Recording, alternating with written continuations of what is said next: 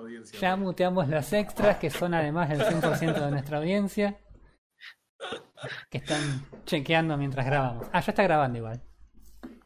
Estamos Igual. grabando. Estamos grabando. Igual sigo insistiendo en lo que dijo Dante de ponerle esa voz de. ¿Cómo es del show este- de la caricatura esta de Charlie? Que ¿Qué? cuando hablan se escuche. Que cuando hablan los extras se escuche. Claro.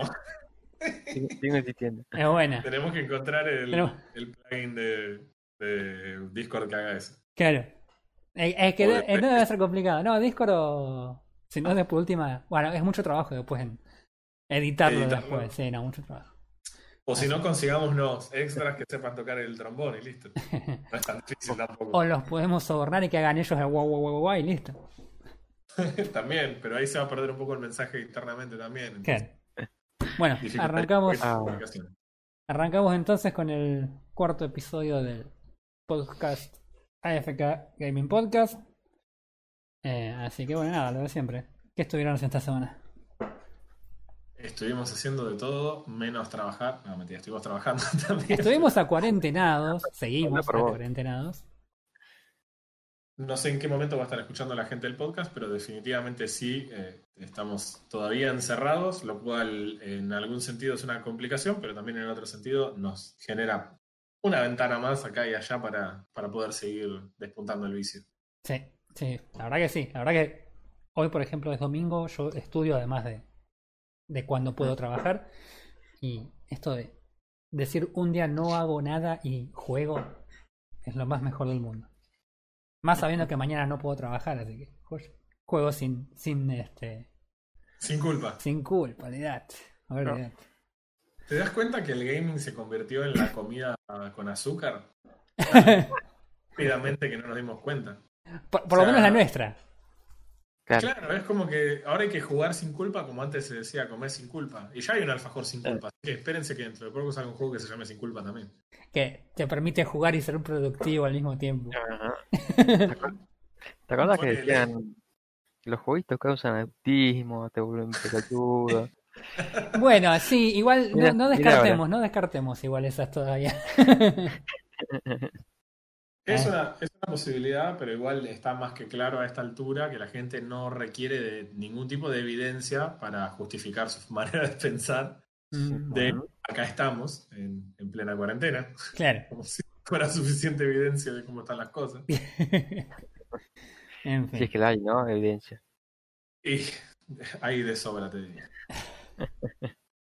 Así que bueno, yo, eh, yo estoy muy contento esta semana, porque si bien habíamos aclarado la vez pasada, mi- los juegos de tiritos no son mis juegos favoritos, claramente, claramente, Lo eh, hemos notado. juego sensación del momento es el que algunos llamaron Counterwatch, otros llamaron Counter-Strike más, para nosotros es simplemente otro jueguito distinto. Y estamos hablando Valorant, que acá, gracias a que alguno de los chicos estuvo farmeando, no quiero decir quién, toda la noche para conseguir una vez.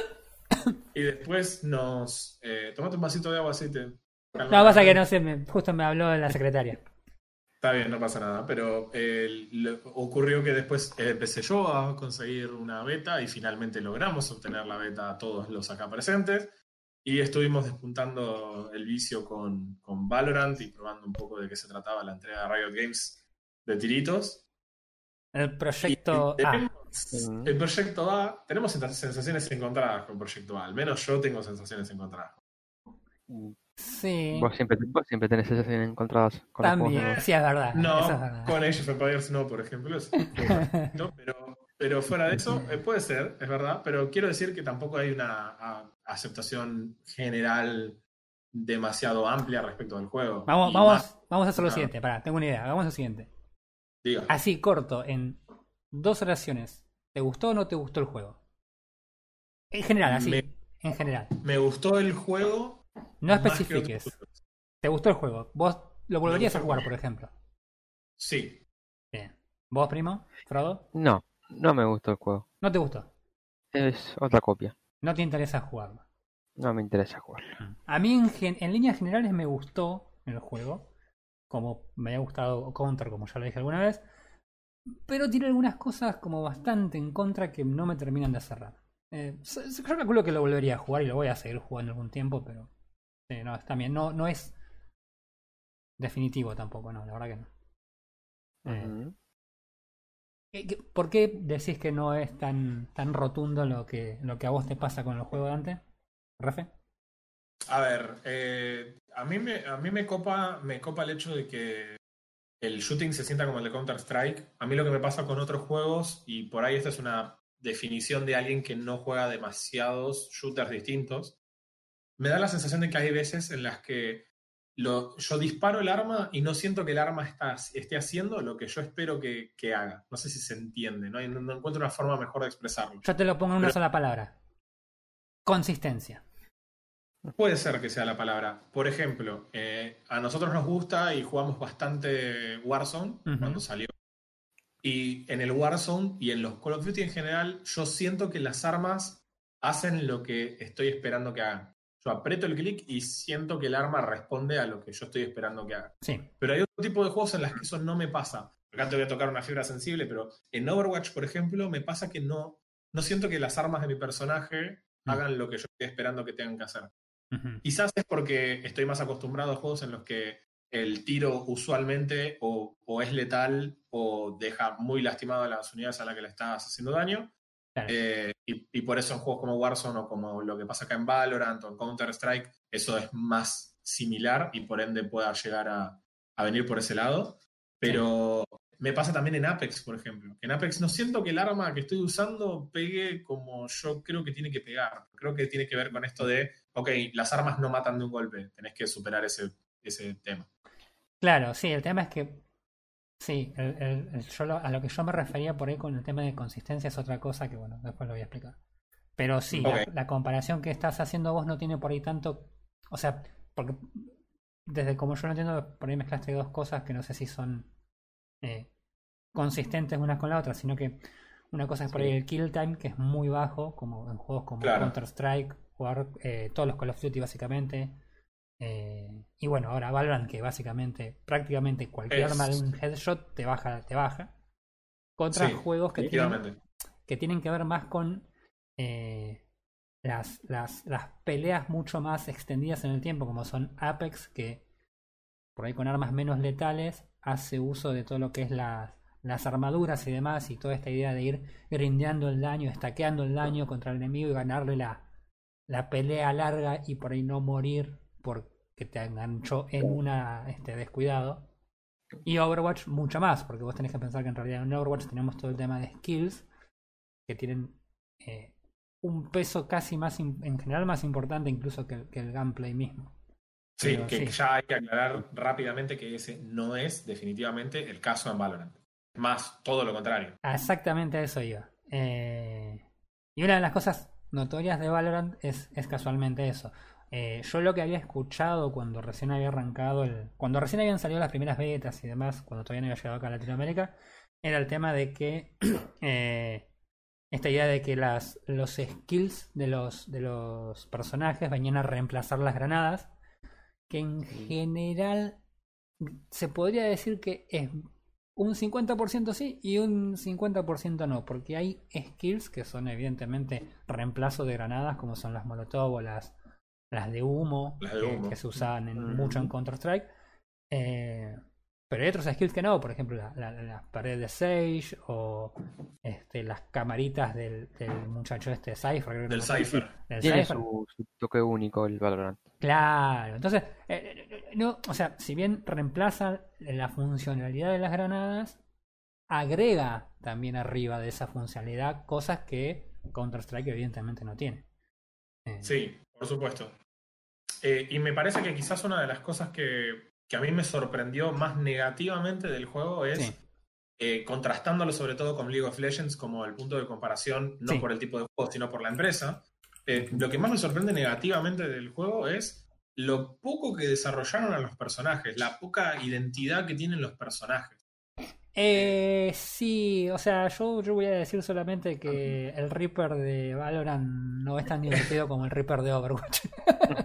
Claro, pero in- in- incluso por ahí lo entiendo, por ejemplo, porque si vos sabes Overwatch, yo entiendo que Overwatch desarrolla algunas historias de los personajes y que Sí. incluso si nos vamos al ejemplo, por ejemplo, de, de Apex, los personajes tienen un lore de fondo. Sí. Entiendo que ninguna de estas cosas son realmente necesarias para el juego.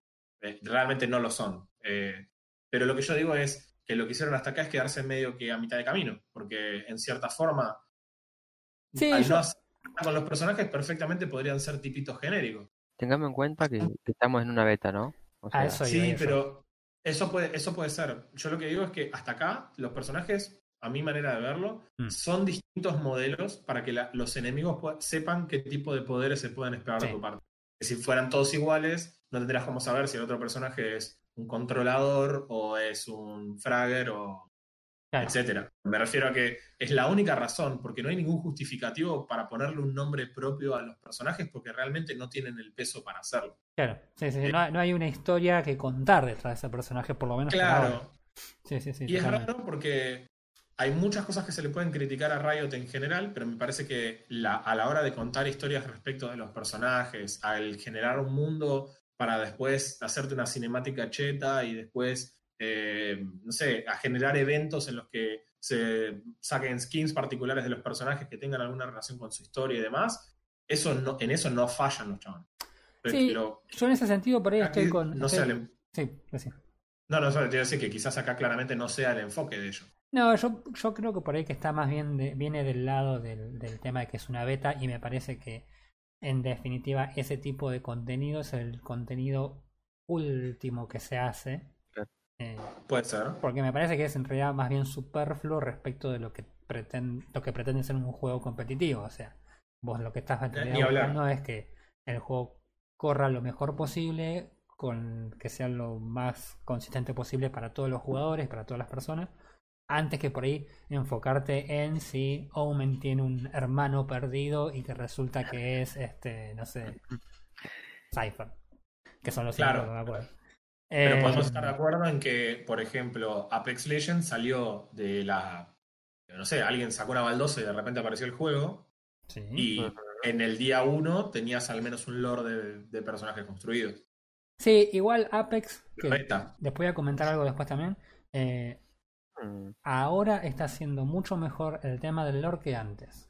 Los primeros días el lore que había era como muy básico y era como este personaje hace tal cosa y se llama así y medio que... Claro. No sé Sí. si tenía tanto lore en su momento cuando salió.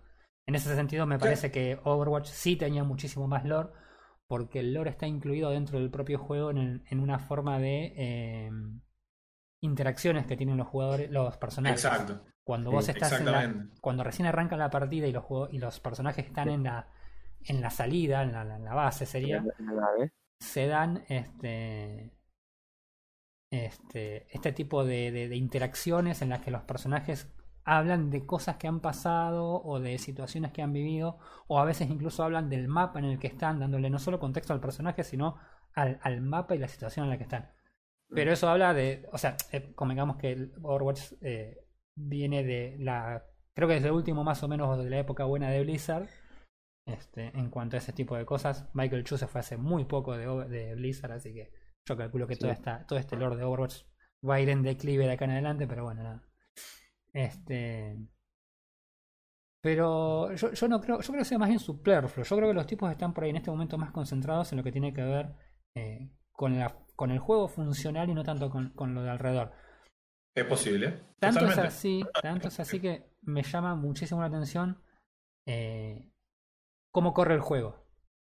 Porque el juego, eh, la verdad que corre es una seda como corre. Eso es Sí. algo ¿Cómo corre en absolutamente- jugabilidad o en hardware? en hardware. No, Ajá. no, no requiere absolutamente nada. ¿A, a ustedes cómo, cómo les corre? ¿Probaron algo las, las opciones gráficas? ¿Tocaron algo? ¿Fueron...? Sí, yo, yo hice un par de pruebas, sobre todo puedo sentir la diferencia, y esto no tiene nada que ver con el juego quizás, pude ver la diferencia en una computadora low-end entre estar streameando y no estar streameando. Ajá. En cierta forma también me, me mostró un poco lo, lo difícil que es el streaming para las compus y por qué los streamers tienen computadoras tan buenas. sí. No es por el correr del juego, porque les hago este ejemplo. Yo puedo correr el juego en alto a 60 FPS continuos en una notebook super estándar con unos Radeon, Radeon serie 5000 y un, y un Core i5 de octava generación y anda perfecto el juego. Pero cuando empecé a streamear en bajos no llegaba a los 40 FPS. Mirá.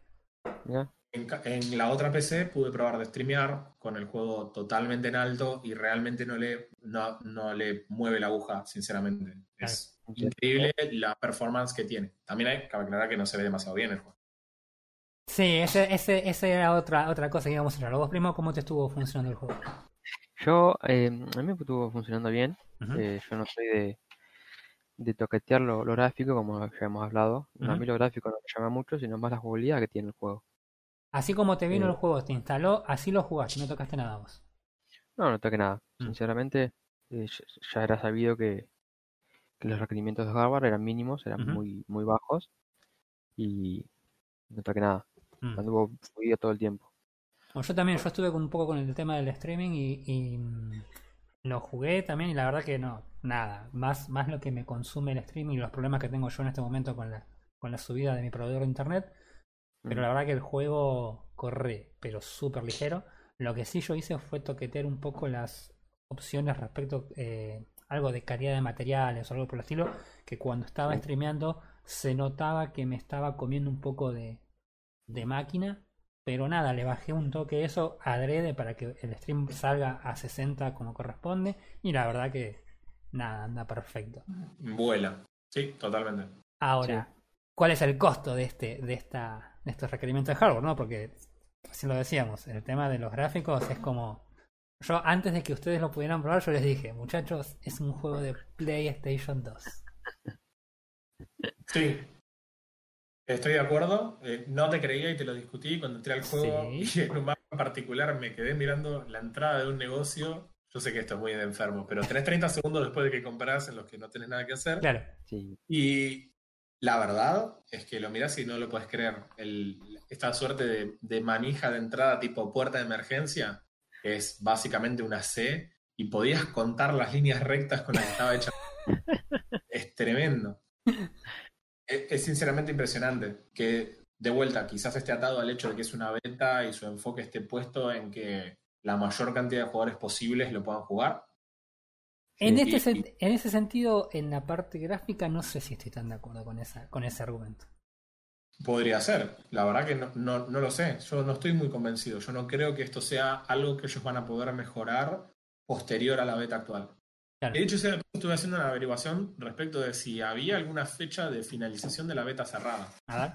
ajá. Y no hay ninguna info, ni Riot hizo ninguna información oficial respecto de si en algún momento nos van a decir, bueno muchachos, me alegro de que hayan disfrutado de la beta cerrada, eh, ahora tienen que esperar a que sea el siguiente ciclo de beta, que todos esperamos sea una beta abierta en Claro. algún momento, hasta el release del juego. Pero Riot no lo hizo, lo cual puso a muchas personas a indagar si este juego va a pasar de una beta cerrada directamente a una beta abierta y directamente a la versión del release. Claro. El estado del juego, fuera de estas cuestiones gráficas y demás, el juego se siente absolutamente pulido. En Sí, la verdad que sí. gameplay, las armas y demás, yo no experimenté ningún bug, ningún bug propio con el, con el juego, ningún crasheo producto del juego específicamente hablando, Ujú. y, y lo, probándolo en dos máquinas con specs totalmente distintos, la Sí. se sigue funcionando perfecto y a mí me parece que no hay errores dentro del juego que yo haya podido ver, excepto una vez en la que al reconectarme una partida, el- por ejemplo, tu personaje, casualmente Roy, eh, se veían solamente los brazos y el arma. Sí, disparaba con los dedos. Pero, pero fue, fue solamente. Bueno, el- Pero es un tipo de, de, de cosa que se rompe que no es eh, que no te rompe el juego. Es una cuestión gráfica No. que no te rompe el juego. Yo la verdad que tampoco he tenido ningún tipo de, ese- de esos de esos problemas. Eh, así que sí, no, la verdad que no me imagino cuánto cuánto debe quedar por hacer como para llegar hasta la hasta la beta abierta y eventualmente el release. quizás sea un tema de balance. Puede llegar a ser. Sí, el tema, el tema de los balances, eh, escuché mucha gente, bueno, quejándose de personajes puntuales como siempre. Siempre hay, siempre están los personajes rotos de el, que el público elige porque nada, puede que estén rotos como puede que no, pero este no sé si, si están al tanto de cuáles son los personajes rotos en este momento. Contanos igual. En este momento es como el consenso general es que eh, básicamente Sage, la, la única healer en este momento del juego, y Raze, la, la única latina del juego, están básicamente rotos. ¿Pero por qué? Sage, es, no- Sage muy gracioso porque el Sage es un personaje que te da la posibilidad de revivir a otro personaje en un determinado momento. Pero eso no es la parte rota. La parte Es- es- rota. eso es lo más llamativo. Es genial. Eso es lo más llamativo de todo. Porque ese spell, si vos, vos no, olvídate del juego que estás hablando. Sí. Pensás solamente en un juego competitivo. Si vos tenés un personaje que puede revivir a un compañero, instantáneamente pensás que ese poder es de por sí muy fuerte. Es muy gracioso. Sí, sí. Eh, que eso sería re influyente. Sin embargo, está bueno porque en retrospectiva lo pensás comparado con League of Legends y tenés a un personaje como Cillian, que acá casualmente tenemos un gran jugador de Cillian. Mm. Cillian no rompe tanto el juego. Bueno, en ese sentido, la- los dos skills que uno consideraría más fuertes de Sage son dos skills que de hecho están en Overwatch Mm, y se han aburrido de tocarlos porque no encuentran la forma de balancearlo. Llevan cuatro años de juego y no encuentran la forma de balancearlo. Mercy ha pasado por unos rewards bastante potentes hasta que ha llegado a una especie de balance en el que puede revivir un aliado, pero su capacidad de curación ha sido reducida tanto que hoy día, y hace ya un tiempo bastante, es prácticamente inútil y no, no se usa como, como healer, para que te des una idea. Estamos hablando de Mercy. Mercy, exactamente. Y por otro lado está May, que no es puntualmente eh, es la pared lo más jodido, sino otras cosas. Pero la pared es- entra en juego con el resto de sus habilidades. Y la pared de Sage, en un juego en el que la movilidad es tan reducida como, como Valorant, es terriblemente OP. Terriblemente OP. Es un PJ Me que hiciste te... acordar, Sí, perdón la interrupción, me hiciste Sí. acordar a la cosa que más gracia me dio de, de Valorant. a ver. Y es el momento en el que te das cuenta que los personajes vienen caminando con, eh, con zapatillas de tap o con... o- porque es increíble que el, el jugador tiene dos velocidades y ninguna de las dos es correr. Es caminar o ir haciendo pan y queso por el mapa. claro. La velocidad caminar parecen mis hijos cuando hacen berrinche y se van zapateando porque es increíble, se escucha desde la otra punta del mapa donde está. Así que básicamente todo el mundo spawnea, se va corriendo, va, se va caminando rápido hasta las paredes que no te dejan avanzar en el mapa Claro. claro. y a partir de ahí se acalambran el dedo apretando el shift, pero todo el mundo va suavecito porque es increíble cómo se escucha. No, no, no, es muy gracioso. No solo Bueno, eso, ahí- a, a mí me causa. Sí, decir, decir. Ahí es donde la gente se decía que es igual al CSGO. El CSGO se juega así. Sí. eh, Es, es, es el ruido que tiene el CSGO cada vez que, que caminas. Eh, llegaste a la mitad del mapa y podés escuchar, aunque sea mínimo, dónde puede estar el enemigo cuando corre. A mí, a mí lo que me llama mucho la atención es. es la, la, el diseño del sonido, ¿no? Porque vos decís, ok, vos jugás, por ejemplo, Apex, o los que juegan Overwatch también lo saben. Vos tenés una, un- una ecualización del sonido que, por, según el volumen, la distancia, tenés idea. Este juego es como que tenés el, el sonido o prendido o apagado, o el tipo está caminando o te está zapateando en la cabeza. Es como que el, el- el- no sé cómo explicarlo, pero es tan extraño, tan, tan, tan, tan poco intuitivo, por lo menos para mí. eh, Sí. que, o sea, a mí me pasa mucho, por ejemplo, que yo escucho a alguien eh, que viene bailando tap y yo digo, ¿es aliado o es enemigo? No lo sé, porque los dos ruidos Claro. se escuchan exactamente igual. Todos los personajes hacen el mismo ruido cuando caminan. En Overwatch eso no pasa. Y No, no sabía. Sí, en Overwatch, según el tipo de personaje, eh, los pasos tienen ruidos distintos. Por ejemplo, los pasos de Diva son los pasos de un robot gigante. Los pasos de Shroomcat son un paso de, de- de pie, un paso de pata de palo. Y los escuchás. y con solo escucharlos ya sabés quién, quién te está viniendo. A- a- a otra- es otra cosa. Es Eh, más info, digamos, que tenés. Claro, y aparte los pasos de tus enemigos se escuchan más fuerte que los pasos de tus aliados. O sea que si vos escuchas un paso relativamente débil, no necesitas ver un minimapa para saber quién está viniendo. Pues ya sabes que es un aliado. En cambio, en, en- en- Valorant, algo que me, me- me está dando tortícolis es tener que revisar el minimapa para ver si lo que está caminando cerca mío es un aliado o un enemigo. ¿Entendés? Y esos son, tipo, Sí. esos son decisiones de diseño, porque, porque no, no, no es algo que vos digas. eh, O sea, no le veo, no le veo sentido en realidad, más que nada porque estoy acostumbrado a los otros juegos. Pero es, es, es eh, no deja de ser extraño, o sea, y, y el tipo de sonido también creo que va acorde con los gráficos, que son, como dijimos, gráficos que no son lo- la creme de la creme. Y los sonidos tampoco. Entonces es como que. No sé, es, es, es algo muy, muy extraño que no me termina de cerrar en el, en el tema. Bueno, bueno, pero digamos, por eso decía yo, estamos en beta. Son cosas que hay que había que revisar en la, en la versión final. Hmm. Sí, Cuando- estamos a tiempo de, de cambiar y agregar cosas. Eso, eso es bueno. Eh, hay que ver el feedback Pero- que le dan a, a Rito, a Riot. ahora. Claro. Pero sí, concuerdo con vos. eh, eh, todas estas cosas que están sin ilustrar, como, o como diciendo, es la base del juego. Hmm. Siendo beta, ¿cómo no es que no la desarrollaste hasta ahora? Sí, A mí-. Es una buena beta. Lo que pasa es que hay cosas que probablemente sean decisiones de diseño con las que no estemos de acuerdo. claro. Es decir, el tema del sonido no es algo que se les puede haber escapado porque para este tipo de juegos es sumamente importante. Es lisa y llanamente una decisión de diseño claro. que los pasos se escuchen así. Yo Sí, tenía sí. una idea de que el juego va a ser más frenético, por ejemplo, y claramente el diseño del sonido hace que no lo sea, porque como todo el mundo va despacito y buscando el ángulo, Claro. básicamente te vas a encontrar con las primeras veces que juegues, sobre todo, con una increíble di- discrepancia de nivel entre personas que vienen de cualquier shooter y personas que vienen de Counter-Strike.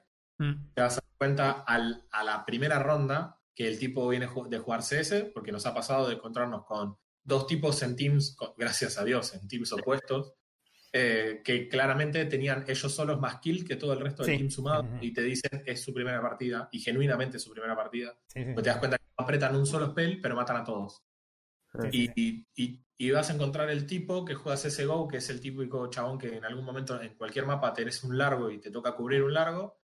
Y es el flaco que está, está spoteando en un lugar quietito y ni bien te asomás, comiste. Y así mata a todo tu team porque en este juego se siente literalmente lo mismo que CSGO. Claro. Sí, aparte, las armas son directamente una copia. Sí, sí. Claro, eh, eh, hay una que es increíble, pero creo que se llama Valiant. Valiant es lisa y llanamente la AK-47 de más modernizada porque es un estilo súper Sí, sí, Eh, sí, futurístico. En general, claro, futurista, el que tiene el que tiene Valorant. Futurista Pero- de, de PlayStation 2. Y sí, tal cual. Ya lo, Bueno, ya eh, pero ya que estamos en el tema de la, de la comparación con Counter-Strike, ¿no? Vos dijiste hace un rato que algunos le llamaban Counter-Strike más. Sí. En términos de estrategia, ¿cómo, cómo lo ven? ¿Hay, ¿Lo ven como con más estrategias, menos estrategia, más a los tiros, menos a los tiros? Mm, Acá, Mm. si querés algo, eh, Frodo, vos estás jugando más tiempo eh, CSGO últimamente al menos Mm. que lo que yo jugué. Con Don Roy. Em, eh, no es tan estrategia, o sea, sí, yo, yo sentí que era la misma estrategia que, que tiene CSGO. Ujú. No cambia mucho, como hemos hablado de las granadas, son los humos que tienen las habilidades que tienen. Claro. Si bien tienen, hay algunas habilidades únicas en las que cambia el modo juego, eh, sigue siendo la misma estrategia de CSGO. Eh, las armas es lo, lo que realmente importa y las habilidades son las que te dan un, extra, por así decirlo. Claro. Que no, no ha cambiado mucho la, la estrategia, no hay una, como una rama grande de decir, bueno, gracias a estas habilidades yo puedo combinar algo. Al usar esta habilidad puedo definir una partida, puedo Mm. definir algo. Eh, sí, para mí, sinceramente, me pareció eh, que me desanimó, ¿no? Obviamente, una copia de CSGO, Claro. que no me aporta una estrategia nueva, no me aporta un clic nuevo que voy a decir, bueno, por este lo quiero jugar. Claro, sí, yo te digo la verdad, yo lo, lo que yo he jugado por lo menos, eh, no, sinceramente no me parece que, que haya tanta variedad de... Tanto cambio en la estrategia, porque como ya dijimos, la, mayoría de las mecánicas son muy parecidas al, al CSGO, entonces no es que podés desviarte tanto de lo que, de lo que ya hacían si estás básicamente copiando la base del juego. Eh, Claro. Sí, me Mm. parece que algunas habilidades, conforme los jugadores vayan aprendiendo a usarlas mejor, te pueden dar eh, cosas que en CSGO no existen. Por ejemplo, yo estuve jugando mucho Omen y al principio no manejaba realmente mucho la. mm, la Las habilidades. eh, las habilidades, o sea, porque me parecían que eran muy poco dinámicas comparados, por ejemplo, con Reaper, que son mucho más rápidas. Eh, pero una vez que empezás a encontrar los lugares en el mapa donde aprovechar el uso de esas habilidades, eh, podés Mm. hacer cosas un poco más, más delirantes, si querés, eh, respecto a eso, como por ejemplo tirar un humo, tirar un teleport, y que cuando el enemigo viene, porque tiraste vos el humo de ese lado, piensa que estás del otro lado y le pones un cascotazo en la nuca. Claro.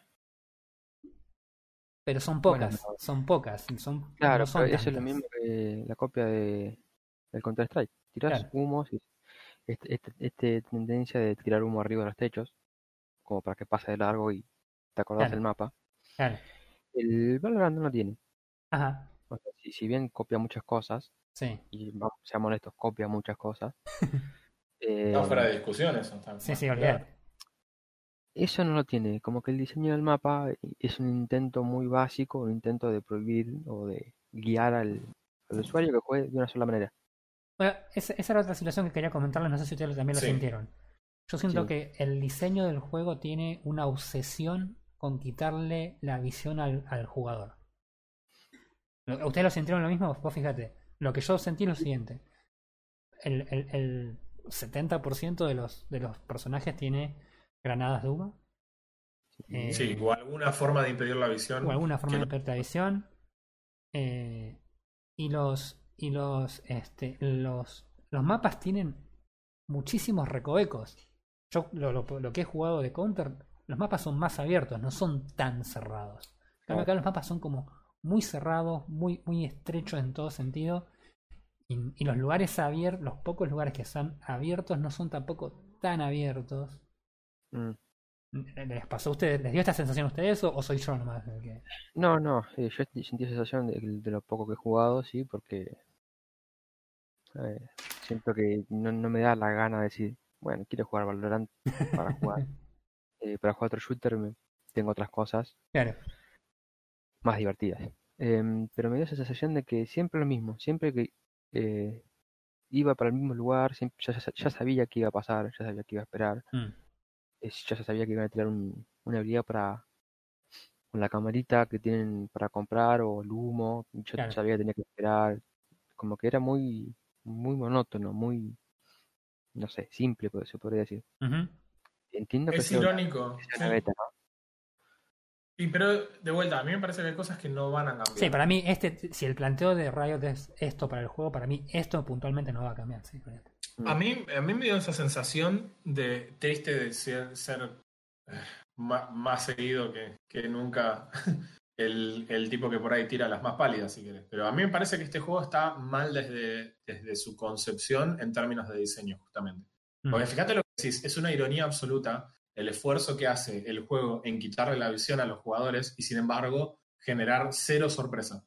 Claro. El mapa está literalmente diseñado para que vos puedas eh, acercarte hasta cualquiera de las entradas a distintos lugares que se pueden recorrer sin en ningún momento ver a los enemigos.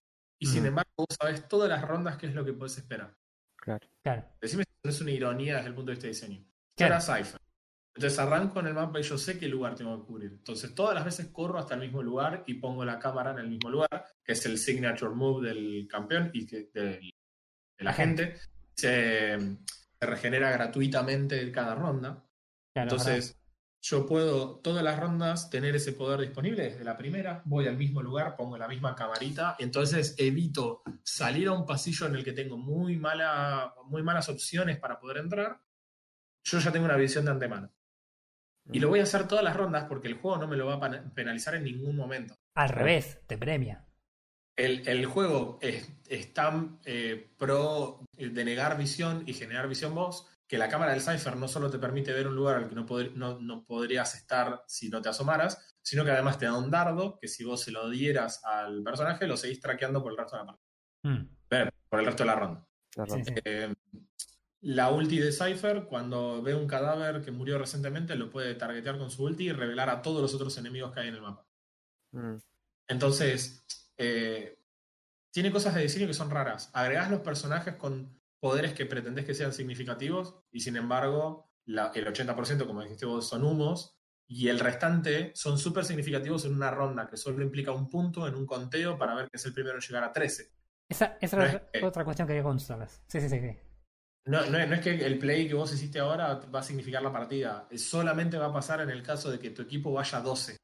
Claro. Y, y- y nunca más. Y las probabilidades de que tu equipo vaya 12 y vos justo tengas la ulti, son bajas porque ni siquiera lo podés manejar vos hasta cierto punto. Ujú. Puede que la tengas disponible, pero puede ser que hayas necesitado la ulti la ronda anterior para asegurarla y llegar al, al 12, digamos. Y, y no, no te permite decir, bueno, no, me la guardo porque en la siguiente ronda la, me va a convenir asegurar el punto 12. Quizás Claro. no lo puedas hacer. Entonces hay muchas cosas del diseño que son tan contradictorias. Metés personajes, pero no se sienten significativos. No se sienten lo suficientemente distintos. Claro. Piensen esto, hay un montón de personajes que pueden curar. Yo soy la persona que normalmente en un juego nuevo que tiene la opción de ser un, su- un support o jugar algún tipo de personaje de control, siempre elijo eso. Claro. Entonces cuando vi que había personajes que curaban, dije, listo, estos son los personajes más copados. En un juego en el que matar a los personajes es importante, un enemigo, un aliado dañado que vos lo curás es un soldado que está de cero para pelear de vuelta. Pero como casi todos los encuentros terminan en un kill, es raro que vos salgas con, con poca vida. Claro. ¿Cuántas situaciones una Sage curó a un aliado y eso significó que su equipo ganara la partida? Jamás en la vida. Todas las seis se curan a sí mismas. Y, y- y además, eh, el, el negro, por ejemplo, que tira esa columna de fuego. La columna de fuego es más útil para impedir la visión que para curarlo a él. Claro. ¿cuántas O quemar a un enemigo. Claro. Ah, eh, eh, es un juego en el que básicamente tenés uno de HP. ¿Estás vivo o estás muerto? Claro, es, es binario el. En- Entonces la Bueno. curación pasa a ser totalmente inútil. sí, sí, sí. sí. Ahora, es más irónico todavía que en un contexto en el que las curaciones son inútiles, la gente en general coincida en que uno de los personajes más rotos sea uno de los personajes que cura. Claro. Pero no Pero porque no por- cura, Claro. Pero no sino por la pared. La pared que te deniega espacios gigantes. Sí. Entonces yo lo que me pregunto es esto, ¿qué es lo que nosotros esperamos para... Porque obviamente al final del día lo que Riot quiere es convertir esto en un eSport. ¿Qué es lo que vos esperás como jugador de Valorant de ver el Mundial de Valorant? Claro. Ver una Sage en cada team y los mapas que tienen literalmente tres caminos, igual que cualquier otro mapa de CSGO, tengas una pared en uno y otra pared en el otro y todos vayan rotando todo alrededor del mapa porque te pusieron una pared. Claro. ¿Eso es lo que se espera del juego? O No. no, sé, Eso, eh, esa es otra cosa que a mí, a mí yo te. Que venía con, con todo este asunto, ¿no? Cuando yo te decía del tema de, de- de los mapas y demás. Yo lo que siento en el juego que es, que seguramente sea por decisiones de diseño, naturalmente, que el juego en general es, es, es poco consistente, ¿no? Es como que quiere hacer una cosa, pero a la vez quiere hacer otra y no termina haciendo ninguna. Que es lo que me pasa, por ejemplo, con las armas. Yo las armas no las siento bien. Eh, es como que yo disparo dos veces al mismo lugar, en dos situaciones totalmente distintas, y las armas hacen cosas distintas. Eh, y siento por ahí, a veces cuando tenés una batalla recontra copada y haces una partida más o menos piola, que no, no, no, no, no me genera las- la, la, la, la satisfacción el juego por ahí que me genera ganar una partida rápida de Overwatch o por ahí, no sé, jugar una partida de Apex y quedar Pero tercero, pero haberme reventado a tiros con todos los pibes que encontré. ¿Entendés? Mm. Es como que Claro. el juego no me genera esa satisfacción en ningún momento. Yo Claro. lo que yo llegué más o menos a, a dilucidar de esto es que el juego es ex- extremadamente largo. Extremadamente largo. Las partidas, Sí, totalmente. las partidas eh, son por demás de largas. 13 rondas son una eternidad para un juego que encima es lento. Lento. Eh, entonces, es como que no, no me genera la suficiente satisfacción. Es como que tengo que jugar una partida, ir a jugar un, un juego que me, que me levante y por ahí después volver. Porque si no estoy con amigos riéndome de cómo me volaron la cabeza con una pistolita, el juego Como no tiene, sí, no tiene así como tantísima, este, tantísima satisfacción Claro, de jugar. No tiene un, un atractivo, porque si bien es un intento de mezclar cosas, intentar armar cosas que no tienen un buen balance entre ellas, Mm. como hablamos de las habilidades y, y el diseño del mapa, eh, no, no hay una, una combinación que, en la que vos puedas eh, hacer muchas cosas. Claro. La 6 te pone en la pared y te controla el mapa. Sí. En el mapa no está diseñado para los héroes, sino fue un mapa diseñado con otra idea. Y después se añadieron los héroes con las habilidades y nunca se balanceó. Mm. Puede ser esa, ¿eh? Tranquilamente pueden diseñar eh, varios niveles de mapas, como si fuera un Quake, en el cual le- las habilidades empiezan a tomar un peso porque eh, no se pueden usar en un solo lugar. Sí, pasa que si no tampoco no le das a eso, eh, si esos dos niveles son demasiado importantes, eh, también tenés que no todos los jugadores tienen la todos los personajes tienen la movilidad Claro. para aprovecharlos. Y por ahí algunos personajes pueden llegar a quedar muy en desventaja. Eh, Bueno. la verdad es que eh, eso trae algunas complicaciones también, porque a- al tratar de ser un juego apuntado al eSport, tratas de siempre nivelar hacia abajo y creo que todos prefieren sacarle, sacarle poder a los personajes más fuertes y tratar de hacer una cosa en la que todos sean menos influyentes de última, con lo cual te empezás a preguntar si este juego justifica en realidad tener clases distintas. Claro. O sea que perfectamente podemos volver a la idea original de que esto es eh, CSGO con granadas fancy y, y podrías volver a hacer CSGO con granadas fancy, unificar todos los tipos de, de personajes que tenés y no tengas más clases y pro- proponer varios tipos de granadas y bueno, sí, va a ser una sorpresa encontrarte con un jugador que tiene una granada de un tipo en vez de otra, de la misma manera que, una que tenés la sorpresa de que un jugador tenga un arma o tenga la otra. Claro. Con respecto a eso, a mí lo que me extraña, sí, es que no hayan liberado el hecho de seleccionar personajes. Eso también es raro, no puedes cambiar de personaje. Mm. Eso que tengas que jugar hasta 13 partidas con un solo personaje, sabiendo que eh, un personaje eh, puede eh, opacar al otro, al enemigo, o sea, se- sería un counter, Claro. eh, durante 13 partidas sin poder cambiar para decir, bueno, eh, sé que me gana, entonces dijo otra cosa. Que te obligue a, a jugar 13 partidas en desventaja, me, me- me pica mucho el la curiosidad de saber por qué así, sabiendo Sí, que... pero ¿por qué te pica más eso que en un MOBA en el que si te counterean vas a jugar toda la partida hasta, hasta que termine contra tu counter? porque no, no veo otro punto de, ¿cómo es? Otro punto en el cual el juego pueda mejorar. Otro punto, otro punto en el cual le agregue más estrategia. Mm. Sí, Eh, puede ser. Yo soy de los que cree que tampoco el CSGO tiene mucha estrategia. Acá, perdón, la ofensa de mi primo, coach de un equipo de CSGO profesional. Pero Te van a linchar. El CSGO, la es que yo no, no creo que tenga mucha estrategia el CSGO. no, el CSGO no tiene mucha estrategia, es muy monótono. Tiene cierto nivel de estrategia, sí, es muy rápido, si bien el juego es lento. Las partidas son rápidas porque no hay muchas formas de moverse. Pero eso, eso es lo llamativo del CSGO. ¿Sí? No tiene habilidades, no tiene con descarga, tiro, con, con granadas. Y son rápidas las partidas. Si vos las ves en algún coso, yo he visto algunos, algunos streams, eh, son rápidas las partidas. Y son y vos ya sabés eh, dónde ir, por dónde ir. Claro. Sí, igual comparativamente contra Valorant, en lo que te jugás una partida de Valorant, te jugás tres de Counter-Strike Go casuales. Y y ahí es donde me entra mi, mi duda. Es si yo elijo un personaje que tiene habilidades, voy a elegir que uno con granadas, que tenga siempre granadas, porque obviamente es una ventaja sobre el otro durante 13 partidas o más. Mm. ¿Entendés? Y que me lo, me lo bloqueen así, porque en CSGO no tenés, tenés las armas, las compras en cada cosa. Acá también, pero como que las granadas, si no la- el personaje no tiene granadas, no la puedes comprar. Claro, como que tenés las, las granadas atadas al personaje, en cambio en CSGO no. Claro. En este caso serían las habilidades, cada uno con sus habilidades, y hay habilidades que no, capaz que no concuerdan con, el- con tu compañero que eligió otro personaje. Claro. Acá, Entonces acá- estás- acá me chiflan por línea interna que para, ah, para, ah, para cierta gente el CSGO tiene, tiene estrategia y no es tan chato como... Claro. No, no, a ver, lo digo tan, lo digo así de chato porque es lo que se ve, sí, es lo que la, la mayoría de la gente va a pensar. Claro. Eh, no lo juego a nivel profesional ni a, ni a nivel competitivo, Mm. que estoy seguro que va a haber gente, bueno, el primo de, de Dante acá, que te puede sacar la, la Biblia, ¿no? Pero de afuera, por experiencia propia, propia de jugar casual, eh, es bastante monótono para mí el counter, Mm. por como yo lo juego, ¿no? Claro. Sí, lo cual no le resta mérito tampoco como un jugador, en absoluto. No, no, obvio que no. El buen A mí lo que jugador, pasa es la, la experiencia que yo tuve en Valorant, al menos, lo puedo resumir y creo que es lo mismo, aplica a CSGO, es lo siguiente, es cuánto pesa la estrategia versus cuánto pesa tirar mejor que el enemigo. Claro.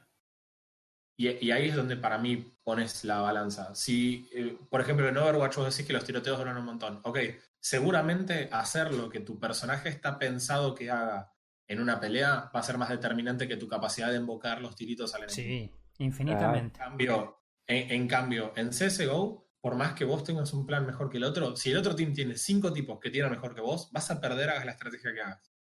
Mm. Entonces, a mí eso lo convierte en un juego que no depende de la estrategia. Y yo he visto en la época que mi hermano era Global Elite, por ejemplo, Sí. Eh, verlo a él lo que hacía y ver cómo él admiraba a chabones que jugaban competitivo eh, y, y lo- y mostrarme clips de los chabones saltando y de a puro reflejo girar 120 grados y meter un headshot con pistola a 400 metros. Y vos decís, ¿qué estrategia vas a hacer para ganarle a ese flaco? Claro. Es lo que digo. Entonces, ahí es donde yo digo, por ahí tenés estrategia.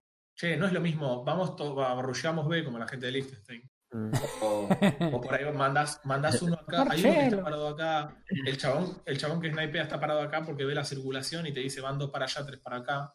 Eh, Claro. y, y vos te movés reactivamente a eso, dónde te agachás cuando tenés que cubrir un objetivo porque plantaste la C4 y eh, esa es toda la estrategia que yo le veo. Pero al final Claro. del día, el peso de ser mejor tirando tiritos es infinitamente superior a la estrategia en este Concuerdo, juego. concuerdo con vos, a ver, concuerdo con vos, por eso, eh, a ver, viendo streams y, jugando un poco, te digo que es monótono en ese, en ese sentido, porque si bien planees lo que planees, aquel que tira mejor te va a meter un tiro en la cabeza viendo, a- viendo a través del humo, porque él ya pasó. sabe que la mejor posición para ocultarte atrás del humo es al lado de una parecita que él ya sabe dónde está, porque tiene la visión, tiene la agilidad, tiene la experiencia y te mata un tiro, sin importar qué. Sí. Em, pero el juego es así, entonces el juego hizo la fama así. Mm. En cambio, Valorant como que dijo, como dijo Roy, eh, quiso pegar muchas cosas juntas y sin un balance. Si esta es la idea de, de juego que tiene que tiene Rito, no le veo un buen futuro. Mm. Sí, yo la verdad que tampoco. Más allá de que el juego es muy probable que lo siga jugando algún tiempo, no me veo jugando mucho más, más tiempo, mucho más que lo que estoy jugando ahora. Pero nada. No, en general la verdad que Le das el beneficio de la duda porque estás en una beta y vos decís, Claro. bueno, Sí. todavía pueden hacer cosas, Mm. todavía pueden mejorar lo que, lo que hoy se tiene, todavía se puede incluir quizás más personajes con poderes más relevantes, empieza a hacer que el juego sea un poco entretenido. Si por ahí deciden, che, modificamos un poco el tema de los humos y los cambiamos por otro tipo de cuestiones, me parece que hay más juego para hacer con lo que tiene. Hay, Mm. hay mucho Sí, más sí, juego. sí, para sí. hacer. Yo creo que, yo creo que le está faltando un poco de un poco de, de eso que tiene el LOL, que es el spam absoluto de skills. Eh, yo creo que Mm. tienen que manejar un, cambiar un poco la economía de los skills para que tengan más peso y que no sean tan monótonas. Pero también vas a seguir teniendo la limitante de que al ser por rondas, Mm, por más que los poderes tengan más peso, las circunstancias en las que el peso de esas habilidades pese a su vez en la partida es mucho menor. mm, Ot- Otra cosa que para mí no mencionamos y es muy importante, yo escuché muchas veces a los chicos que juegan CSU decir que los mapas son más CT o son más TT, dependiendo de si hay mapas que son más fáciles de defender o son más fáciles de atacar. claro. En Valorant todos los mapas son más difíciles, son más difíciles de atacar y Sí. más fáciles de defender. Todos los mapas. Sí, No hay ningún mapa en el que ir a plantar la spike sea más fácil que defenderla. Sí. Porque los- el mapa es tan cerrado todo el tiempo que todo el tiempo te pueden estar esperando en cualquiera de los 5.000 recovecos que hay. Mm. Un tipo que tira y te mata de un hit, te, cubre, te encontraron la spike, te campean la spike, listo, no hay más que hacer. Sí. Eh, entonces, eso tampoco te lo hace muy balanceado. Básicamente gana el equipo que más veces pueda ganar cuando tiene la spike. Bueno, claro, a ver, cu- ¿cuántas veces nos ha pasado, mm, bueno, a, a Roy, que dobla una esquina y siempre hay alguien esperando ahí? Sí. Sí, yo te digo, yo no sé cuánto tiempo voy a seguir jugando, pero bueno. Está, por ahora está. Tiene sus cosas buenas, tiene novedad. sus cosas malas y es la novedad.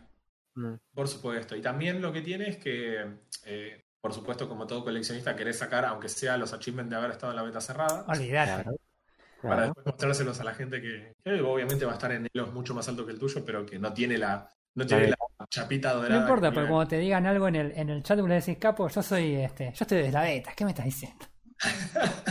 Yo soy, yo soy Omen. Omen Main desde la beta. Tenés, te señalás acá arriba del bolsillo de la camisa sin eh, con manga corta que dice Roy Mustang Beta Tester Escrito con y fibrón. le mostrás, le mostrás tu. Creo que se llaman Companion, puede ser que se llaman Companion, la chapita esa que cuelga al costado de las armas. que- No sé, yo, ¿cómo se llaman en el, idea. Objetivo de la beta. en el En Apex? Apex. Eh, Los Charms. Charms, creo que se llama. sí. Charms. Literalmente es lo mismo. Sí. Es el, es, esta es la versión de eh, copiate mi tarea, pero cambiala para que no se den cuenta. Podría ser peor, podría ser Omen y Reaper. Podría, sí, Claro. podría, podría ser peor, todas las armas matan de un tiro. Sí, sí, sí. Pero bueno, en conclusión, estamos en beta, sí, muchas cosas para... Hay Para que darle feedback, hay que darle feedback a Riot para que. Está Bueno. bueno eso, porque a veces nos olvidamos de que nos dan la beta justamente con Para la intención de que el feedback. Sí, sí, sí. Mm. En Así que bueno, por, por mi, por mi parte es eh, no puedo ser decepcionante, porque Mm. yo no, no soy un tipo que le genera una expectativa a un shooter. Entonces ahí soy honesto en, la- en el que es, es más o menos lo que esperaba, Sí. pero eh, todavía me todavía lo soporto lo suficiente como para seguir intentando jugarlo un poco. pero no es un juego que a largo plazo quiera tener. Y sí me pasa que probé Warzone, por ejemplo, no hace mucho más tiempo que Valorant. Y con Warzone tuve otra, diver- otra diversión que no pude tener acá, sobre todo cuando jugamos eh, Plunder. Claro. Y, y con Plunder me he divertido muchísimo. Sí. Muchísimo. Porque hay que decirlo, al final del día hay que ser honestos. El shooting del COD tiene ese no sé qué. Es lo más mejor del universo. Tiene Solo ese no sé qué. que Solo comparable, solo comparable con el shooting de ese otro juego. Basta, no, basta. Mira, se- mira, la audiencia deja el podcast porque empezamos a hablar No, vení, ese Marian, vení no que vamos a hablar de. Destiny 2. Pero bueno, decime, Frodo, ¿probaste algo en la semana que no sea, que no esté en beta, por favor? Que no esté en beta. Probando en la semana, no. Lo que este he estado probando, eh, volviendo a los podcasts anteriores, el Doom 3. Doom 3. El Doom 3. Ok, a Eh. ver. Te pusiste la, la careta de papito. Me puse la, la careta vieja para, como bueno, como a mí me gustan los, los, los juegos oldies, Ajá. yo, yo siempre tengo la derecha de que el- los juegos viejos son los mejores. Ok. Los juegos de antes, los juegos de 1900. Sacaba las cartas, Oh. las primeras cartas coleccionables de Nintendo. Em, envejeci- no sé si envejeció bien, por así decirse. Ajá. Eh, no, no se siente como si fuera un Doom, si es otro juego. Eh, son cosas que, bueno, capaz que la gente que nos está escuchando lo sabe. Eh, concuerdo en lo que he buscado en internet, de que es un juego muy oscuro, Oscuro. sí, Oscuro Sí. visualmente, no oscuro con una historia. gráficamente. Ajá. Claro. Y oscuro en la historia. Si te gusta ese tipo de magia, esas cosas, capaz que, que el juego sea oscuro es un perro. No, por ahí era un juego, por ahí era un juego japonés para adultos, ¿viste? No sé. Nada, nada. Tampoco para tanto. no- A tal nivel no me rebajo. Bueno, Pero si la ¿y gente, qué te pareció el si la juego? gente del poca que no escucha lo pide, bueno, Te vas a sacrificar, sí, me imagino. yo levanto la mano y Sí, sí, Va a recibir la bala por nosotros. como es. Bien, Doom 3. Bueno, Fecha de estreno inicial 2004, 3 de agosto de 2004. Así que estamos de un juego de que tiene en este momento 16 años. 16 años. Mierda. Me hiciste sentir viejo. Bueno, y, y- y contame que... Em, es- volviendo a que es un juego oscuro. Eh, no es un juego, oscuro, es un juego gráficamente. Eh, obviamente la promoción en su momento no era la mejor. Y hay zonas que realmente es oscuro, oscuro. Como decís, no ves nada porque tenés como una tela negra ahí, no ves nada. Eh, la, la lamparita, la lamparita, la, la, ¿cómo es? La linterna que te dan. eh, no sé quién pensó el diseño, se ve que el- uno que, que estuvo en Half-Life o que jugó al Half-Life. Eh, la linterna tiene energía, o sea que llega un punto se te acaba y se te apaga. Sí. Es la Y peor mecánica del mundo esa. ¿Cómo? Es la peor mecánica del mundo esa. Eh, aunque sí, pero la llegas a controlar. Mm. Yo por lo menos con, con mi experiencia en juego y con mis manos, Mm. si bien no puedo apretar eh, ZB. Z y B al mismo tiempo, eh, con ese juego me veo bien. Bien. Eh, tiene muchos eh, saltos, de- saltos de miedo. Muchas, muchas, muchas sorpresas, sí, que te pueden llegar a asustar. A mí me han asustado algunas cosas hasta ahora. Ajá. Eh, abrir puertas, eh, pasar por, cierta, por ciertas esquinas y que se te abre una puerta al lado y te sacan dos bichos. Yo te iba a decir, yo te iba a decir que, que la mecánica de la linterna y la mecánica de que sea alguna parte así como muy oscura adrede, tiene más, más sentido en un juego de, de sustos. Pero si vos me decís Claro. que hay sustos ahora, bueno, algo de sentido me parece que tiene. Y, y que lleve Doom, el nombre Doom, eh, más o menos puedes crear la fórmula. Eh, ponele. Pero Cuando me dicen Doom no pienso en, en- en un juego de susto. Cuando me dicen un juego de susto pienso más en Silent Hill que, que en Doom. Ugh.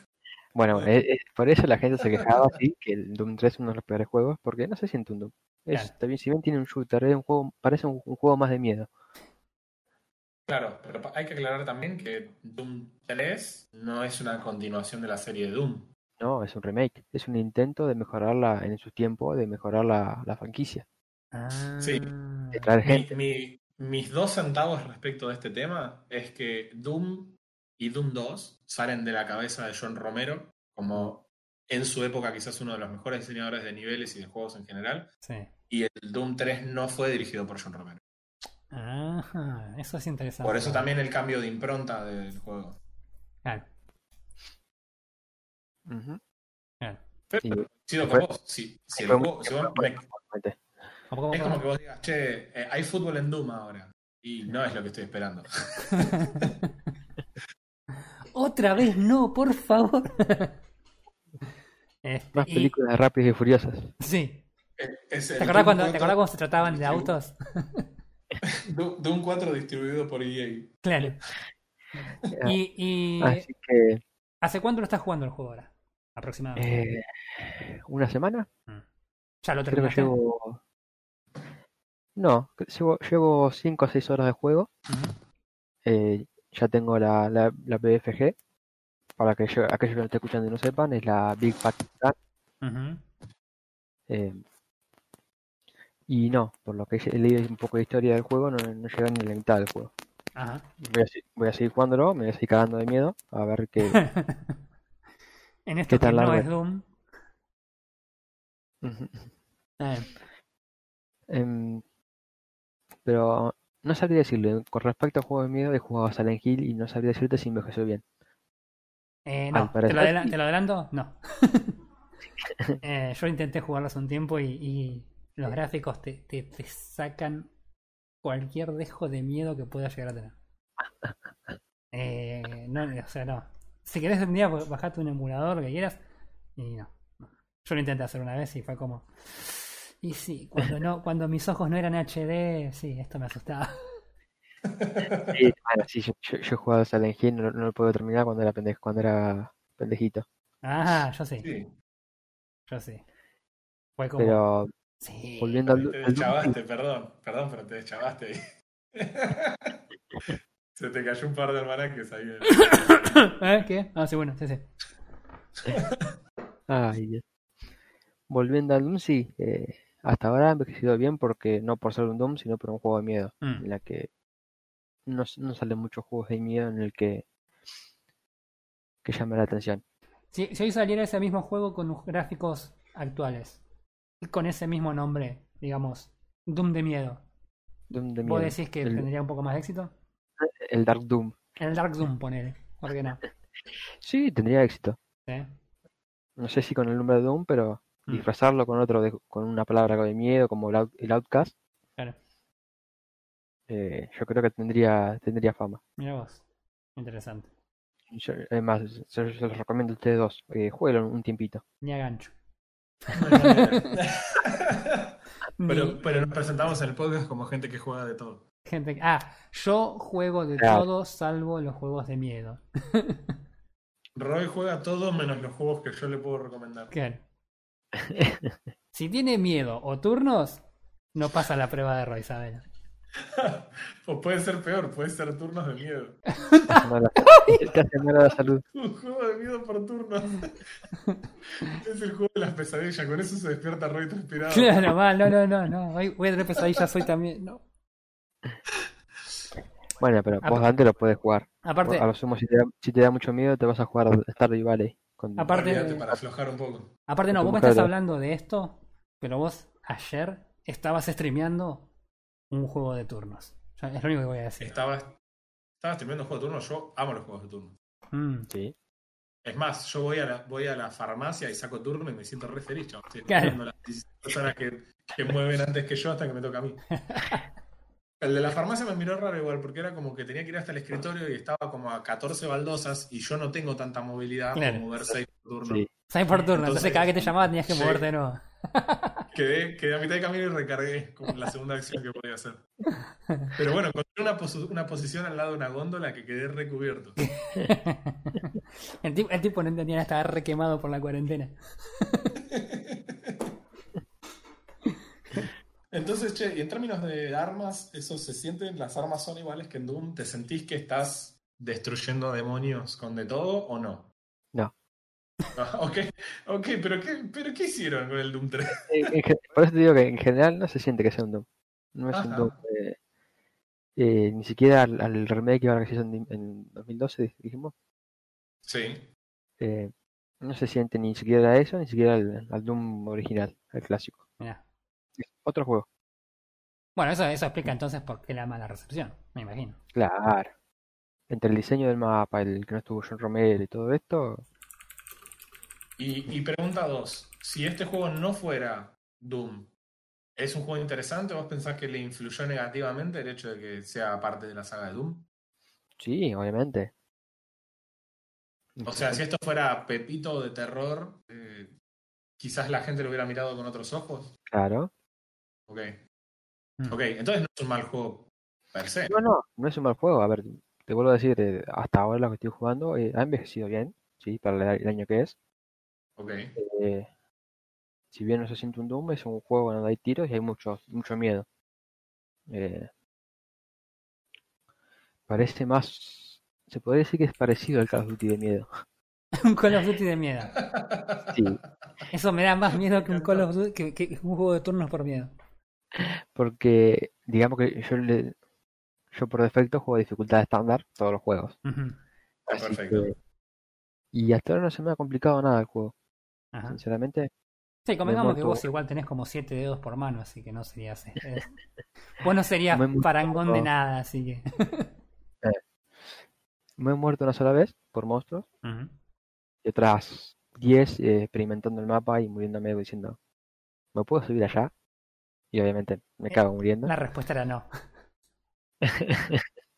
Pero no, es, es llevadero el juego. Mm. Sacarle la palabra Doom y, y es llevadero. Y es un juego. Mirá. No me parece mal eso, ¿eh? Eh, Por eso les digo, eh, bueno, Roy ya sé que no, eh, ya te voy a conseguir un juego que tenga arcoiris para que pruebes. sí, por favor. Eh, pero a Dante sí. A Dante que es fan de la saga de Half-Life, te lo recomiendo, que lo pruebes un, un toquecín. Dale, dale, lo voy a tomar. Lo voy a tomar definitivamente. Más como la película de, de Doom, nos dicen por la cucaracha. Es tremendo. Oh, tremendo. Esa sí que daba Sí. miedo. El tipo, el tipo que estaba en la puerta del, del cine que te había cobrado el ticket tenía miedo de que salgas y le pidas la, La devolución. la sí, devolución. ¿vieron? ¿No vieron la escena, la escena de los Simpsons en la que el tipo les vende una especie de montaña de rusa de terror en, en una feria? Sí. Y estaba toda rota, faltaban la mitad de los monstruos, que salen los chicos re decepcionados del otro lado. Es literalmente eso la película. Lo siento. En fin. bueno, lo- lo- los, los últimos minutos estuvo bueno. Cuando entró en modo Doom. Ahí fue cuando te emocionaste en la película. Y cuando sacaron No. fue un. "Ah". No, yo me acuerdo que esa creo que fue la peor parte de todas. Fue como. Era un, un- un intento tan pobre de, de tratar de, de hacer que algo del, del juego llegue a la película Claro. que. No, triste. No, la verdad que no. No, no. Poco, po- muy difícil hacer una película de videojuegos. Imposible. Imposible. No hay forma. Es imposible. Mm, no sé. ¿eh? No sé si Decime es una película de videojuegos que no te haya dado ganas de sacarte la zapatilla, tirársela al tipo del cine, salir, tomarte un colectivo, ir a buscar al que la dirigió y tirarse la otra zapatilla a ese tipo. Para mí, la peor película de videojuegos puede ser la de Street Fighter, probablemente. No estoy seguro, pero sí, sí puede ser. O la de Mario Bros. La La- dos te iba a decir la de Mario Bros. La de Mario Bros es bastante pobre. Ah, ahí, ahí empezamos, intentamos hacer lo- l- los orígenes de las malas películas. Lo que pasa es que hay muchas malas películas. El problema es que nunca vamos a tener la sensación, los que jugamos un juego, de, de mirar una película y sentirse igual porque vos no estás pudiendo controlar al personaje, que es la clave de lo que lo convierte en un Claro. juego. Bueno, pero no puedo evitar pensar lo que haría en el lugar. no ¿Y- y- solo y eso. una, una película de Age of Empires? ¿Y cómo haces una película de Age of Empires? Es un documental de History Channel. Tenés History Channel, claro. Claro, Ah, boludo. tampoco- Antes de que empezaran con los aliens. Típico Claro. que cuando los, los alemanes iban a, a tomar Francia, había un aldeano que le construyó una pared en la cara. para Claro. el otro le hacía una puerta del otro lado y la pudiera abrir y quedar encerrados. Ahí. Todo, Claro. todo el ejército de panzers quedaba encerrados entre dos paredes. Ah, Ay, Hay, No. hay cosas que claramente son más difíciles de hacer como películas eh, y lo que los vuelve obviamente más justificables.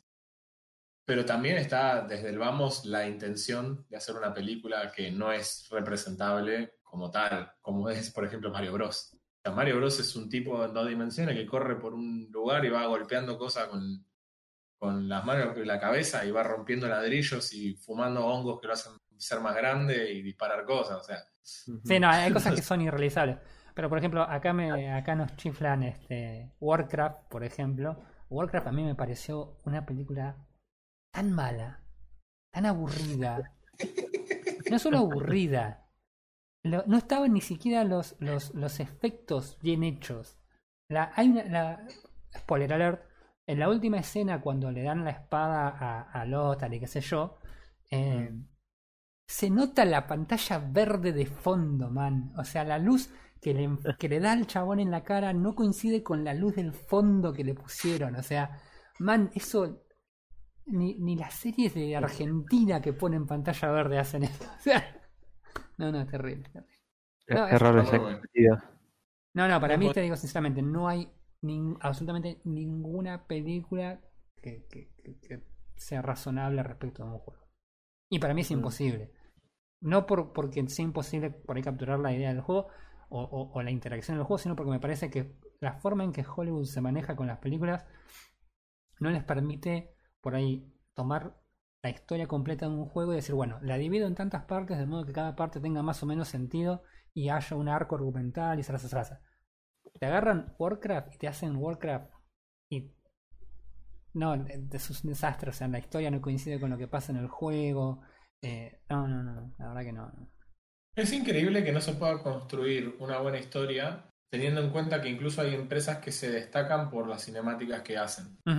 ¿Sí? Porque yo recuerdo lo que me pasó cuando salió StarCraft 2 y empecé a jugar la campaña en single player de Wings of Liberty y veía las cinemáticas que había entre las partidas y no, no se podía creer el nivel que tenían. Claro, Estaban muy bien, no solo por cómo se veían, sino que estaban muy bien dirigidas también. claro. Y, y te sorprende cómo después eso no se puede llevar a la pantalla grande, digamos. Es, es raro. Es, Sí. Cuanto menos a mí me parece llamativo.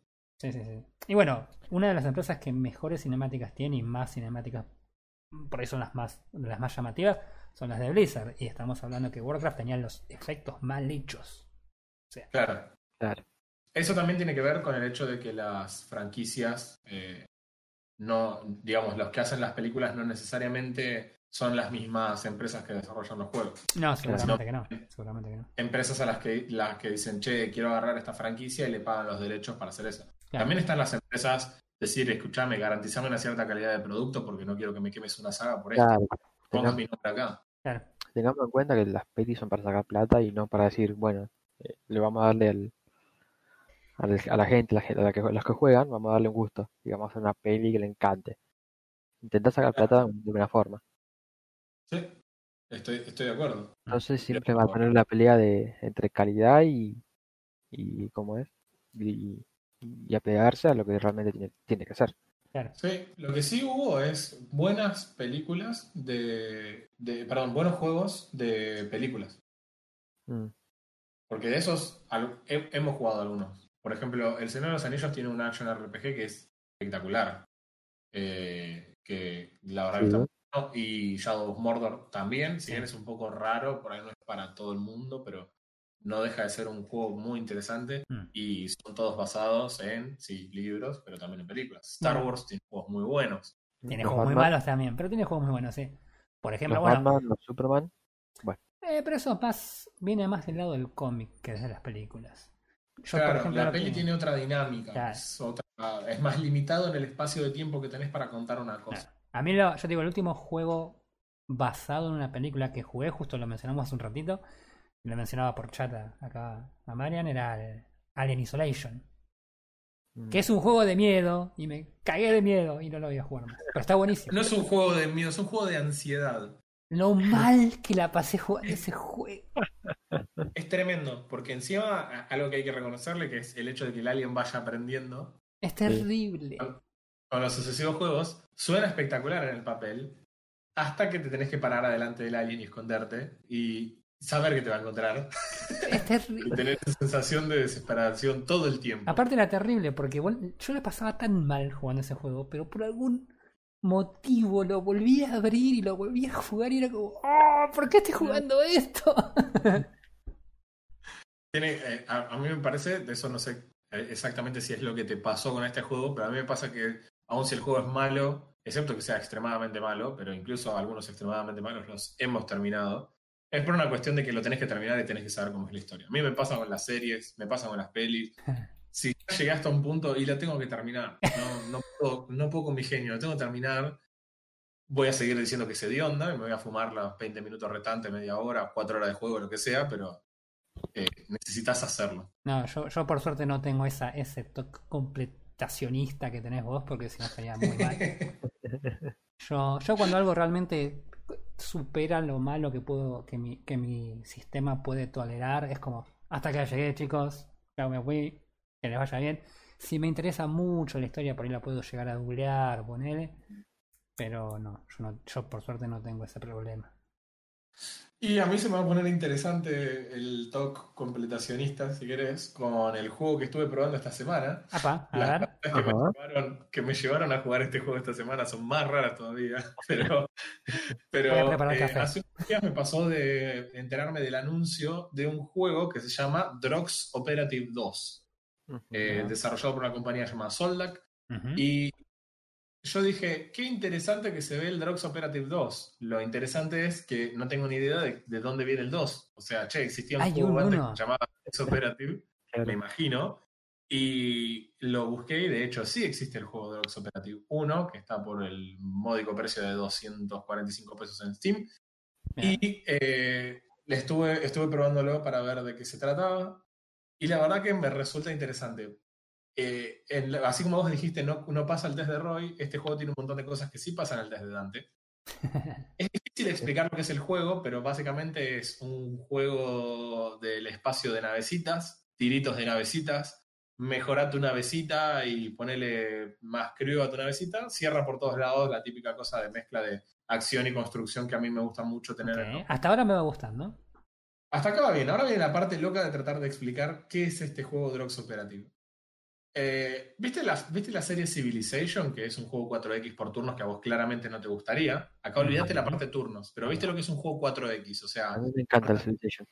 bueno, es una perspectiva isométrica de un juego de estrategia en el que está muy involucrada la política, la diplomacia entre las distintas civilizaciones y demás. Tipo Bueno. Star Wars, episodio 1. Sí, tal cual, como Star Wars Episodio 1. Lo gracioso de este juego es que no es un 4X. Y ahora van a decir, estás loco, ¿para qué me explicás que es un 4X si no es el juego? Lo que pasa es que este juego es un action RPG metido dentro de un juego 4X. Es decir, Mira, muy interesante. la What? inteligencia artificial, Es domingo y no estoy entendiendo. la inteligencia artificial está jugando un juego 4X. O sea, hay Mira. un universo dividido en sectores y en cada sector hay planetas, que los sectores son sistemas solares, Sí. hay planetas y las distintas civilizaciones tienen tomados los distintos planetas. Algunos están sin explorar y si, la, si esa inteligencia artificial es eh, más de ex- expansionista va a ir a tomar planetas, los que son más belicosos van a declarar la guerra, los que son comerciantes van a tratar de generar rutas comerciales con, otros, con otras historias y demás. ¿Dónde entramos nosotros? Nosotros somos un operativo, así se llaman, de una civilización llamada Drox, y lo que hacemos nosotros es básicamente decidir el resultado de lo que va a pasar con el resto del sector. O sea, mientras los otros tipitos están jugando su 4X muy panchos, nosotros vamos haciendo bardo por todos lados y determinando cuál es el resultado de todos los combates. Es decir, vamos a interactuar positivamente con alguna civilización porque seguramente nos convenga aliarnos con alguien Ah, y declararle la guerra a otros que posiblemente sean sus enemigos. resolviendo quests con algunas misiones, con algunas civilizaciones para mejorar tu relación, para poder habilitar trades y poder ir obteniendo, eh, ir obteniendo por ahí eh, más opciones de compra, para poder obtener plata y poder comprarle a otras civilizaciones, para eh, que ellos tengan misiones nuevas, que muchas consisten de ir y destruir algún enemigo o ir y destruir algún monstruo que se puede generar en algún sector determinado. Y todo esto funciona como si fuera una especie de hack and slash onda Diablo. Estoy diciendo palabras mayores. Ni a palos esto se siente como Diablo, es una nave que va flotando en el paso. Pero se siente como las, las distintas estadísticas afectan el gameplay de tu nave. Por ejemplo, tu nave puede llevar una determinada cantidad de carga y si lleva mucha carga, la velocidad de la nave es más lenta. Sí. tienes una capacidad de propulsión de tu nave, entonces eso va afectando. La nave tiene, por default, algunos slots, unos pesados, uno liviano, unos de propio de la civilización que elegiste y unos extras que ahora no recuerdo el nombre. Ah, sí, las bahías de carga. Lo que significa que vos, por ejemplo, no puedes poner ítems directamente en tu nave. Vos solamente puedes cargar ítems en tus bahías de carga. Si tenés un slot de bahía de carga que no tiene una bahía de carga, no puedes poner ítems ahí. Y si vos conseguís armas que son pesadas, solamente van en los slots de armas pesadas. No puedes ponerlo donde va lo liviano. Entonces el juego también es una especie de. tiene la parte del loot de un RPG como Diablo, en el que vos matás, todos los bichos van dropeando cosas, algunas más interesantes que otras. Incluso, a modo de absoluto choreo, tenés que identificar algunas de las armas. Estúpido eh, de identificación. Lo igual es bastante, es bastante estúpida la mecánica porque le das botón derecho y la identificaste. No es que. No hay scroll. no tenés que ir a buscar a Deckard Cain para que te las identifique. ah, no, el scroll en el Path of Exile. Totalmente. Eh, exactamente así. Eh, le das botón derecho y las identificas y tenés entonces muy limitada la capacidad de almacenamiento que puedes llevar, tenés muy limitada la cantidad de armas y que puedes usar, pero además de todos estos sistemas, también está el sistema de leveleo. O sea, de acuerdo a los equipamientos que tengas y sobre todo a la raza que vos hayas elegido al principio, tu nave default ya tiene algunos, algunas estadísticas mejoradas. Las otras las tiene niveles muy bajos. Ajá. la nave, la nave, por ejemplo, vos dijiste hace un rato que eh, algunos slots dependían del tipo de raza. ¿La nave es diferente según la raza que vos elijas? O... Sí, e, es totalmente diferente. Cada raza que hay tiene un tipo de nave diferente. No significa que sea la única nave que hay. Bueno pero tampoco compras naves nuevas. Es todo raro este juego, yo lo entiendo. Yo estoy tratando de imaginarme exactamente con qué tipo de mercas se dieron los que pensaron este juego. El juego. Y tampoco hay respuesta para eso. Yo la verdad que jugué bastantes horas eh, desde que lo tengo hasta acá y todavía no estoy seguro. En, eh, conforme lo vas jugando, algunos sistemas empiezan a tomar sentido, otros carecen de sentido. Con lo de los slots por civilización, me refiero a que vos eh, tenés en la nave, eh, arrancás ya de por sí con ítems equipados en esos slots, que modifican de forma permanente el build de tu nave. El, al menos el build me refiero en términos de las estadísticas que usualmente uno le velea cuando pasa de nivel. Ah. Que en general en, un, en estos juegos son ataque y defensa, si la, no sé, regeneración de energía, escudo, etc. Mm. Todos esos se modifican por ítems, pero también se modifican por tus skills. Es decir, si yo le mejoro mucho, no sé, computing, probablemente mi nave regenere más rápido la energía o recupere más rápido los escudos y demás. Podés sentir cómo las estadísticas afectan a tu nave. Este no solo eso, sino que hay una parte muy importante de los stats, ahora te dejo preguntar, la parte más importante de los stats es lo que más me costó entender, cuando vos mejorás la parte de command, podés mejorar eh, eh, cada cinco niveles de command, podés cambiar la cantidad de slots que hay en tu nave. Es decir, por ejemplo, le doy cinco puntos de slot, desbloqueo eh, cinco puntos de command, desbloqueo un slot para poner algo heavy, por ejemplo. O desbloqueo algo para poner, no sé, alguna defensa nueva. Pero cada tantos puntos en command te dan una nave nueva por alguna razón, es tipo que hace una DJ evolución. What? y pasas a tener una nave más grande. Okay. Es rarísimo. Yo, estaba esperando tradear con un planeta, con el mío, y decir, che, junté 5k de créditos, mandame la, la nueva nave. Pero no, vos leveleás y eventualmente si pones los puntos ahí, obtenés una nave más grande. Una nave de batalla, ¿no? Guau. Y ya tengo una que se parece a una nave de batalla. Este, este, este es un tipo de juego que yo estoy seguro que si busco un gameplay es irrelevante Mm. porque no lo voy a entender. Eh, yo te diría que sí, porque Es muchos de los temas, lamentablemente, eh, te los explican de una forma pésima, eh, todo contexto, por supuesto, no hay un audio de, de nada, pero lo que, lo que sí te pasa es que a medida que vas jugando le vas encontrando la vuelta para tratar de entenderlos. Todo lo que vos haces es hover, pones el mouse encima y te dice para qué sirve esa eh, habilidad, que, esa habilidad, perdón, esa estadística y para qué te, que te afecta mejorarla. Mm. Y en realidad la mayor cantidad de, de cosas que vas enterándote las vas descubriendo conforme te vas encontrando con impedimentos. Por ejemplo, che, encontré este nuevo láser y no me lo puedo equipar. Uh, ¿por qué no puedo? Y porque si lees te dice que tenés que tener tanto de ataque para poder equiparte ese arma. O necesitas tanto de computing para poder equiparte ese escudo. Claro, o necesitas, tanto de- necesitas determinados stats para poder utilizar determinados elementos, como un RPG. Claro, exactamente. ¿Por qué? Porque ahí es donde entra exactamente la parte del roleo. Hasta acá es medio mi esfuerzo de tratar de explicar lo que es el juego. Es muy difícil de explicar. No, evidentemente. Evidentemente, lo porque entendí más o como menos lo la explicaron mitad. los que hicieron el juego. ¿Y ¿Cómo Claro. te afecta el entorno a vos? Y porque vos, vos arrancás en un sector y el juego está dividido en sectores. Para empezar es muy simpático cómo puedes elegir qué, qué dificultad jugar, porque evidentemente tienes una dificultad máxima de valores entre 0 y 25, donde 0 representa lo más fácil y 25 lo más difícil. Y ellos te ponen, si, el nivel que vos estás eligiendo está categorizado como normal, como difícil o como imposible. Entonces vos arrancás con una nave nivel 1, en donde jugar el nivel 0 sería muy fácil, donde jugar un nivel 5 sería difícil, y si elegís nivel 10 es imposible. Y estimo, porque no lo puedo saber, porque no puedes ver el nivel de las, de las naves enemigas, que por 10 se refiere a que el nivel de las naves enemigas es de nivel 10. Mm, Eso es una asunción mía porque el juego no la explica y no lo Claro. sabes, pero cuando yo entré, entré eligiendo la, eh, la dificultad del mismo nivel que era mi nave en ese momento. Y conforme avanzás en el juego, sentís que las naves siguen siendo igual de complicadas que al principio. Es decir, van progresando a la par de lo que progresa la nave que maneja el jugador. claro. Pero para responder a cómo modifica el entorno, cuando yo llego a mi sector, me encuentro, por ejemplo, con un planeta que pertenece a una civilización. Dependiendo de qué raza sea y de qué tipo de, de no sé, políticas tenga o cómo sea culturalmente esa, van a reaccionar conmigo de una manera que sea o te sacuden ni bien te ven, o te mandan un mensaje de radio que te dicen, che, te vamos a romper todo el rancho, o eh, te dicen, che, qué bueno que vengas acá, bienvenido, mirá nuestros trades. eh, o, ¿cómo andás? Eh, mirá, nos llevamos muy mal con estos chabones, así que si querés caerme bien, tenés que declararle la guerra. a estos Sacudirle a estas, claro.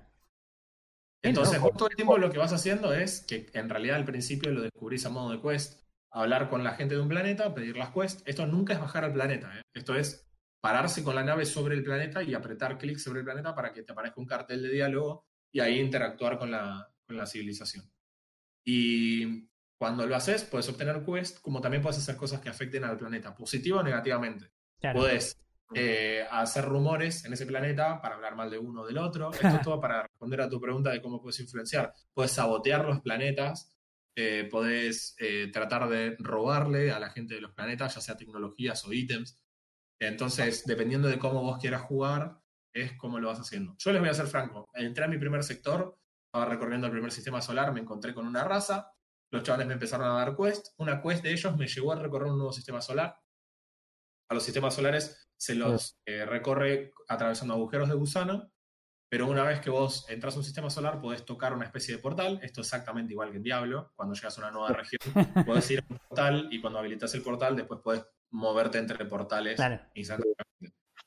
Eh, y ahí me encontré con que estaban los humanos. Y los humanos se veía por la cantidad de planetas que tenía que eran claramente más fuertes que los que eran aliados míos al principio.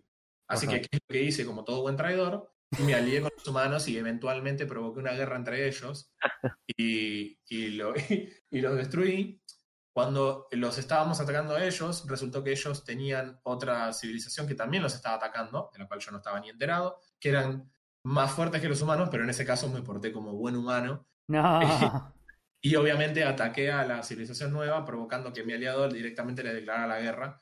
Y finalmente logramos la victoria eh, por, los, por los medios de guerra. Eso es cuando en un sector solamente sobrevive una civilización. Qué loco. El juego tiene muchas formas de victoria.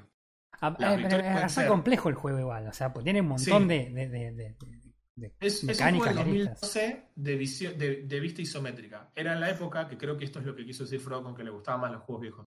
El juego no, no te va a vender por cómo se ve.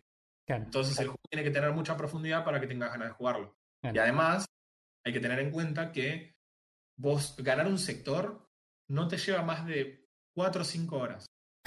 Y cuando el juego termina, digamos, si vos ganaste el sector y te dice ganaste, podés volver a entrar con tu nave ahora mejorada y eh, agarrar todos tus stats y todo y entrar a un sector con otro nivel más alto. Mm, Yo terminé el juego que arranqué en nivel 1 siendo nivel 6. Apa, Entonces ahora cargué un nuevo sector, pero lo cargué desde nivel 6, con enemigos que son nivel 6. De hecho, el ambiente, que también es nivel 6, porque hay cosas ambientales que te dañan. Anomalías, Mm. minas, demás. Encontré un lugar, un loot re, re interesante, me puse a lootearlo y en lo que estaba looteando era una trampa, reventó una mina y murió directamente mi nave al primer minuto de haber entrado a nivel 6. no. El juego también tiene multiplayer. Tiene multiplayer local, no tiene multiplayer Ajá. online. A pesar de estar en Steam, no tiene soporte de multiplayer por Steam. Entonces, eh, si querés jugar multiplayer, o vas a tener que generarte algún tipo de VPN o lo tenés que jugar en LAN. O el que hostea tiene que poder tener acceso desde, desde afuera. Claro, tipo, No sé si Game Ranger tendrá. No sé si Game Ranger tendrá alguna sala de, de Operative, pero podría llegar a ser. Nunca se sabe. No, Game Ranger es un misterio. Pero claramente es un juego que es bastante complejo. El problema, hay algunos problemas bastante serios igual. Mm, Eh, el primero es que durante el, eh, gran parte del- de mi primer gameplay, o al menos del gameplay de mi primer sector, porque estoy todavía en mi primer gameplay, eh, lo- la nave se mueve estúpidamente lenta y eso es parte de que vos entiendas cómo funciona la propulsión y el peso y la carga de ítems y demás. Claro, Pero el juego hace un muchísimo esfuerzo en explicártelo. Entonces es un mapa que es realmente muy chico, muy chico. Eh, sinceramente, no eh, tardás una eternidad, tu nave gira tan lento y te hace todo tan lento y no te das cuenta y nunca te explican las cosas bien. Entonces hasta que medio vas probando vos random y te vas encontrando con las cosas o apretás la C para ver las estadísticas de tu personaje sí. y te das cuenta que tenés el, en rojo la velocidad, entonces pones el mouse arriba y te dice, fíjate que tenés este peso y tenés esta propulsión, entonces ahí empezás a asociar las cosas. O sea, no es tampoco, o sea, no es tan guiado como para que vos sepas todo de entrada, sino que tenés una cuestión de guía como para que puedas empezar a jugar, pero después tenés un montón de cosas que tenés que descubrir vos. Sí, pero me parece que la curva no está del todo bien, entonces vos seguís teniendo que descubrir la gran parte del juego. Es más, no Mm. tiene las típicas misiones de tutorial en la que cuando arrancas te dicen, Bueno, para empezar, aunque el mapa se genere proceduralmente, para empezar, andate a tal planeta y habla con esta raza. Bueno, Claro. ahora andá y pedirle la quest tanto. Bueno, fíjate que ahora cuando estás yendo te moves lento, porque te pasó esto. Claro. Bueno, fíjate que no puedes disparar más porque no tenés energía, porque además de tener la barra de escudo y la barra de armadura y la barra de vida, también tenés la barra de energía. si no tenés energía no puedes disparar y si no tenés energía no se recarga el escudo.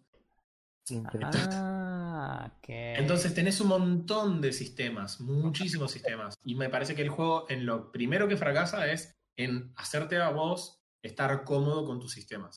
Mm, No te digo que te explique todos los sistemas, pero explicarte que si no tenés energía no puedes disparar es fundamental. Entonces... Sí, eh, habría, que- sí, habría que ver. Sí, sí, no sé. Tenés que jugarlo como para estar en desacuerdo o de acuerdo. Porque usualmente con este tipo de juegos lo que te encontrás es con carteles emergentes que Sí. son situacionales. Entonces vos decís, che, me quedé sin energía y estoy tratando de disparar. Entonces ahí me salta una especie de mensaje tutorial que me dice, che, no podés disparar porque no tenés energía. En este caso no te dice nada. Vos tenés que ir más o menos dándote cuenta solo. Tampoco te hace una explicación de la interfaz de usuario para nada. Hmm. Tenés arriba a la izquierda todas las barras y vos tenés que asumir que, porque jugaste otros juegos, azul es escudo, gris es armadura, verde es vida y amarillo es energía. que, que- que si me apuras un poco, me doy cuenta que eh, Soldak lo que hizo fue reutilizar sus engine con los que hizo otros action RPG similares a Diablo, literalmente clones de Diablo, Claro. y lo transportó a un espacio en donde hay navecitas y Vos rompes una nave enemiga y el loot queda flotando ahí como si fuera Diablo. Es más, tenés que apretar la tecla Alt para que te aparezca el texto del nombre de los ítems, literalmente como en Diablo. Terrible. El las mecánicas de los sectores y de los portales es exactamente igual que en Diablo. Es un hack and slash, pero de naves. Y le agregan toda esta cuestión de, bueno, la relación entre las razas y demás. A mí el juego me copa. Es, el, es un tipo de juego que me gusta porque es simple, pero es, digamos, el gameplay en sí es simple, pero tiene muchos sistemas que son complejos. Claro. Eh, eh, eso a mí me copa un montón. ¿Es entretenido? Conforme lo vas jugando, se vuelve más entretenido. Eh, la justificación en horas, y yo creo que está más que justificado en, eh, en lo que vale 200 pesos para un juego full price. Yo entiendo que muchas veces somos muy carotos con los juegos, pero comparado con lo que valen los juegos en dólares, en plata real en otros lados, a nosotros estos juegos nos salen muy Sí. baratos. Regalados prácticamente. Y, a- y si somos honestos, muchas veces nos olvidamos de hacer las comparativas con otras cosas. Estamos muy dispuestos a gastar 200 mangos en algunas cosas, pero no en otras. Y yo creo que en un juego en el que tranquilamente tu primer gameplay puede durar unas 20 horas, me refiero a lo que probablemente, porque no lo terminé, pero puedo especular ya a esta altura, lo que demorarías en tener tu nave upgradeada al máximo, Sí. no los stats, pero por lo menos sí lo que me imagino que es un super crucero de batalla al final. Deben ser 20 horas. Y si querés puedes jugar este juego con las 7 o Ojo. 8 civilizaciones disponibles. Sí, Estamos hablando de 125 pesos por 80 horas de juego. Claro. Hermoso. Si creo que alguien vaya a jugar 80 horas de este juego, no creo que haya ninguna chance de que alguien juegue 80 horas este juego.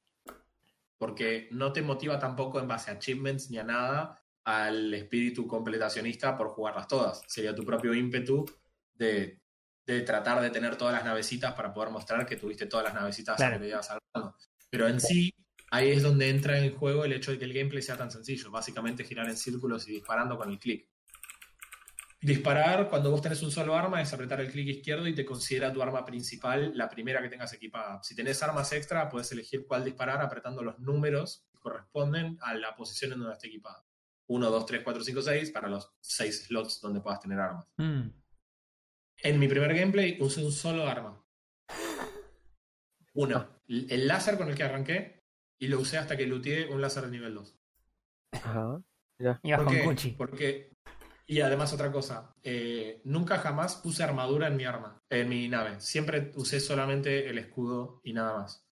Porque la armadura hay que arreglarla y el escudo se recarga con energía y la energía se genera con- ah, básicamente por nada. No hay que recargar esa energía nunca. Tenés generadores solares, básicamente. de energía.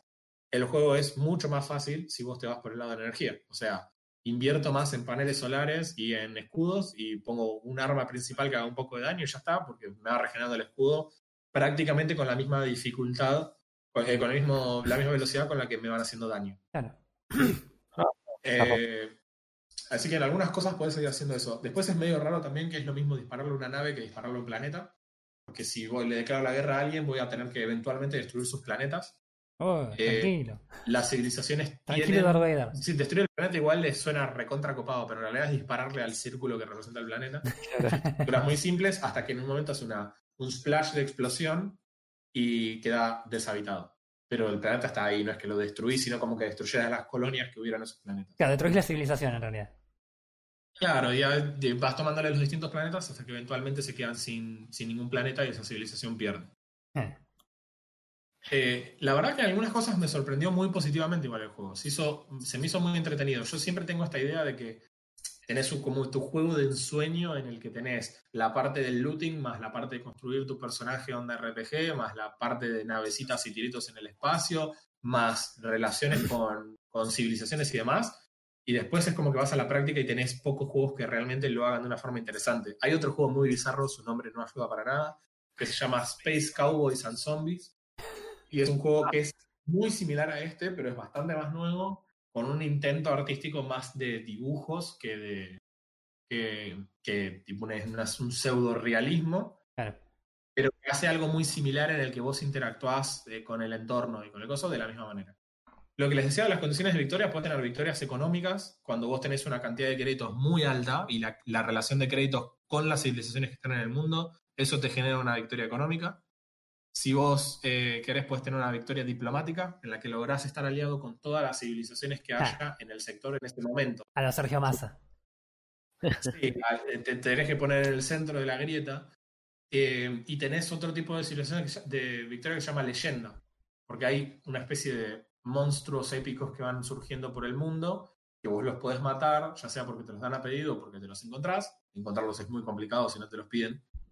Y podés llegar a tener una suerte de reputación muy complicada que haga que, eh, si ese valor es muy alto, te conviertas en una leyenda y tengas un modo de victoria de leyenda. Ah, Yo obviamente no tengo suficientes horas como para probarlo, pero todos lo los comentarios que lees en los reviews de Steam apuntan a lo mismo. La victoria militar es la única victoria posible. Las otras victorias son imposibles. hmm, Porque hay eh, civilizaciones que directamente están en conflicto desde su concepción como civilización. Y no puedes lograr nunca que se alíen. Y Claro. cuando vos tenés dos que son aliadas y un tercero que es enemigo de alguna de ellas, es muy difícil que esos tres se alíen. Claro, claro, cuando-. Cuando vos te empezás a llevar bien con uno, te dicen, che, no, si no cortas relaciones con tal, entonces te declaro la guerra. Claro, Entonces, de seguir muy difícil. todas las otras victorias son posibles. Vos ganás guita vendiéndole ítems a, a los planetas. Pero la cantidad de ítems que dropean es tal que si vos querés ir a vender todos los ítems que te dropean, si de hecho si levantás todos los ítems que te dropean, los planetas se quedan sin plata, porque es típico de, los, de esos juegos de esa época que los vendors tienen una cantidad de plata. Hmm, Sí. Le vendés todos los ítems y se quedan sin guita. Pero al tener ítems, que ellos al revendértelos a vos tienen un valor más caro que el que vos se los vendiste, Ajá. entonces el, en, en sí la cantidad de plata que ellos tienen siempre es más o menos la misma que la tuya o más. Entonces nunca vas a lograr una victoria económica Claro, tampoco. Soy- de, de depletarles de plata el, plane- el planeta. Y las leyendas. a- atacarlos lo suficiente para que los chabones te paguen para irte. Y si estoy haciendo eso, estoy haciendo una victoria militar. O sea, al final del día tienes una sola condición de victoria que es matar a todos o aliarte con uno y matar a ¿Y la condición de leyenda? La condición de leyenda, la verdad habría que ver si en dificultades más altas hay más monstruos épicos. Pero yo hasta acá no logré, cuando hice un, al principio traté de no atacar a nadie y solamente hacer quest con todos, Hmm, lo cual también significa un problema, porque hacía quest con uno y el otro que estaba en guerra con ese se enojaba conmigo. Ninguno me mandó a matar a un monstruo épico, así que yo no pude encontrar ninguno en la dificultad más, más baja. Ajá. Cuando pasé la- al segundo sector, en el segundo sector encontré un monstruo épico. El valor pasó, te- les aseguro que se movió decimales. Hmm, Porque es como que vos digas, no sé, el valor, tenés que tener un valor de leyenda de 50 o más. Y matás al monstruo épico y te dice, tu, tu valor de leyenda sumó 0,3. Ah, Y arran- rico. Ok. Arrancan un valor negativo, por alguna razón, de varios dígitos, tipo 11 o 12 negativo. Hmm, ¿Qué tanto te costó el monstruo? Eh, un montón. Es bastante complicado de hacer. Es Eh, literalmente tenés que tener en cuenta es que lleva mucho tiempo. ¿Por qué? Porque vos tenés consumibles para recuperar la energía rápido. Pero la energía es, es un delimitante bastante fuerte. Porque la energía en general implica que vos tengas que dejar de atacar en algún punto porque no, te no tenés más energía. Entonces tenés que dejar de disparar. Por ende, quedás girando y tratando de esperar a que eh, no te estén pegando los ataques, los que son esquivables. Si te disparan misiles, los misiles son hiper lentos, los podés disparar con tu arma principal a los misiles. Pero bueno, cuando te, te vas descubriendo el tema de cómo usar los ítems activables, puedes recargarte toda la energía de una, pero es hiper costoso y demás. Claro, Como sí, sí, hablar. Es un laburo, sinceramente, el juego no te empuja en ningún momento a que vos quieras ganarle de esa manera. No quiere que vos tengas una victoria por, por leyenda, porque no es que matás un coso y el drop es increíblemente fruta o una quest que te, no sé, te asegura la lealtad de una civilización por el resto del juego Claro. o lo que sea. No te aporta nada, nada. Lo más fácil es ir y darle rosca a todo el mundo, elegir cuál es la civilización que te gusta y darle, y darle masa y punto. Es, es la mejor El opción. método, el método inglés. El método inglés de, de diplomacia. Claro. ¿Qué es esto? Lo puedo atacar. ¿Qué es esto? ¿Lo puedo conquistar? ¿Lo puedo colonizar? Pues sí, lo puedo Qué, juego increíble. particular que estás jugando, la verdad. Es un, es un juego muy copado. Yo lo voy a seguir metiendo horas. eh, esto porque en medio eh, me gustan estas quests de voy a probar esto y lo voy a charlar en el podcast. Sí, sí, olvídate. Quiero tener mi legión de seguidores enfermitos que buscan una joya del año 2009 que se ve horrenda, pero que tiene 46 sistemas y que te lleva un montón a entenderlo. y cuando lo terminas tenés una mezcla de sensaciones de satisfacción o si deberías ir al psicólogo. Claro. Y originalmente pensé que iba a ser uno de esos juegos, pero me copó un montón. Me, cuando, cuando entendí un poco lo que había abajo de la superficie, me, me copó bastante el juego. Y aún con sus falencias, obviamente quiero ver cómo es la nave más grosa de, por lo menos de la raza que estoy jugando ahora. Claro, sí, señor. No, no, no. Batalla de la muerte. no, es game, no es game. Al principio tu, tu, nave se mueve como si fuera una estrella de la muerte. Sinceramente. Empezás a, empezás a agregar una cuchería por acá, una cuchería por allá, ¿viste? Cuando terminás. Esa es, una, esa es una cosa que para mí estaría muy bueno que se pueda sumar en este juego, que es otra cosa que a mí me gusta, que es el tema de base building. No tenés ninguna forma de construcción de tu planeta. De hecho, la civilización esta o el Drox Operative pertenece a una civilización que se llama Drox y no hay un planeta Drox para visitar. Ah, mira. No tenés una construcción de nada ni desarrollo de tecnologías como sí hacen las otras civilizaciones, que por ahí vos te los encontrás y te dice el nivel de tecnología de esa civilización. Y eso está bueno para saber más o menos que si voy a poder tradear o no tradear con esa SIV, algo que me sirva o no, por, dependiendo de lo que yo tenga equipado. Y lo otro es que no tenés customización de tu nave. Puedes customizar los componentes y puedes mejorarla para que se vea de otra forma la nave, pero no podés tunearla, digamos, por hablando mal y pronto. Cero, neón, cero neón disponible. Nada de RGB. No tenés, no tenés luces de LED para ponerle abajo para mejorar los FPS no tenés, eh, tampoco tenés disponible cambiar los colores siquiera de la nave. Mira. Pero, pero nada, el resto del juego me parece bastante interesante. Hablando de juegos que corren mejor que Valorant, esto anda en una Game Boy Pocket, porque sinceramente. si es de 2012, me imagino que debe andar en, en cualquier cosa. Y por último, último pequeño detalle, eh, lo que me pasó que fue muy simpático es que el juego está hecho eh, eh, con resolución dinámica, por el rendering del juego es resolución dinámica. Mm. O sea que aunque sea un juego viejo, en una época en la que no era normal 16.9, el juego está hecho en 4.3 y te considera las resoluciones nativas de tu pantalla. ¿Cuál es el Entré y agarré el juego y dije, che, me ofrece, antes de ver que el juego era 4.3, me ofrece ponerlo en, en 1080. Entonces elegí la resolución para jugarlo en 1080 pero el juego sigue siendo cuadrado, digamos, sigue estando en 4.3. Entonces lo que hace es te genera una ventana de la resolución técnicamente de tu pantalla y te escala el juego para que quede cuadrado y te quedan las dos barras negras al costado. ¿Qué pasó? No te toma la de referencia 1080, que es en realidad el alto de la pantalla, sino que te toma la resolución del ancho. Entonces te escala el alto y todas las opciones de volver a aceptar o cancelar la resolución de pantalla te quedan afuera de la pantalla. que quedé trabado en el juego porque no lo podía acomodar para la resolución que pudiera apretar los botones para volver atrás y volver a poner la resolución que estaba. Entonces tuve que empezar a averiguar cómo cambiarlo y encontrar un archivo de configuración del juego y cambiarle manualmente los números. Porque el juego seguía siendo 4.3, pero era re gracioso. Te desinstalé el juego, lo volví a instalar y había configurado la configuración original, entonces no podía apretar los botones. en una pantalla con un, archivo de configuración y en la izquierda con el juego iba apretando Alt F4. Sin, botones, claro, sin botones para hacer nada. Hasta que lo iba encontrando. Y el otro problema que es muy gracioso es que vos tenés la opción, entras a las opciones de video y tenés un dropdown con las opciones de las distintas resoluciones y tenés las opciones avanzadas que es para poner todos los otros gráficos. Entonces yo quise entrar a las opciones avanzadas, una vez que ya había corregido lo de la resolución, y después entraba a las opciones avanzadas, hacía todos los cambios de las opciones avanzadas y le daba a aplicar, y al aplicar también me estaba aplicando la opción del menú anterior que era la resolución. Y me volvía a poner la resolución nativa de la pantalla. Así que estuve cambiando la resolución a mano fácil una hora. Antes de poder jugar una partida. Pero bueno, no lo voy a contar como horas de gameplay. no cuenta, olvidad.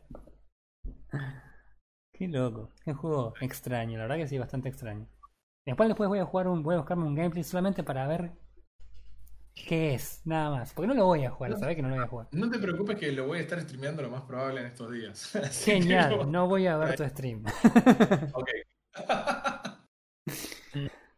en fin. Bueno, no sé si querían comentar alguna cosita más. No, Algo que hayan hecho en la semana. Algo que Yo creo de decirle a nuestro público de cinco personas. sí, la verdad que queremos agradecerle a las cinco personas que Gracias. están escuchando. A la persona esa que nos está mirando en la India, te rebancamos, viejo. Sí, es que entendés lo que estamos diciendo, no sé. No sé cómo se está arreglando con el idioma, pero eh, gracias a todos los que se están prendiendo a, cada, a cada uno de los podcasts, ya sea por Spotify o, en YouTube. Vamos a estar prontamente todos los links. Se pueden sumar a la comunidad de Discord que también vamos a estar agregando los links. Seguramente. Vamos a estar agregando las redes sociales también. Nos estaremos viendo, si no, la semana que viene. Un virus. ¿Por qué no? Valorant.exe ha roto su computadora. Hemos sido engañados. Hemos sido engañados.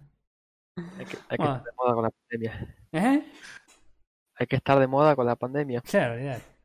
Bueno, nos vemos entonces la semana que viene. Nos vemos, gente. Chao, chao.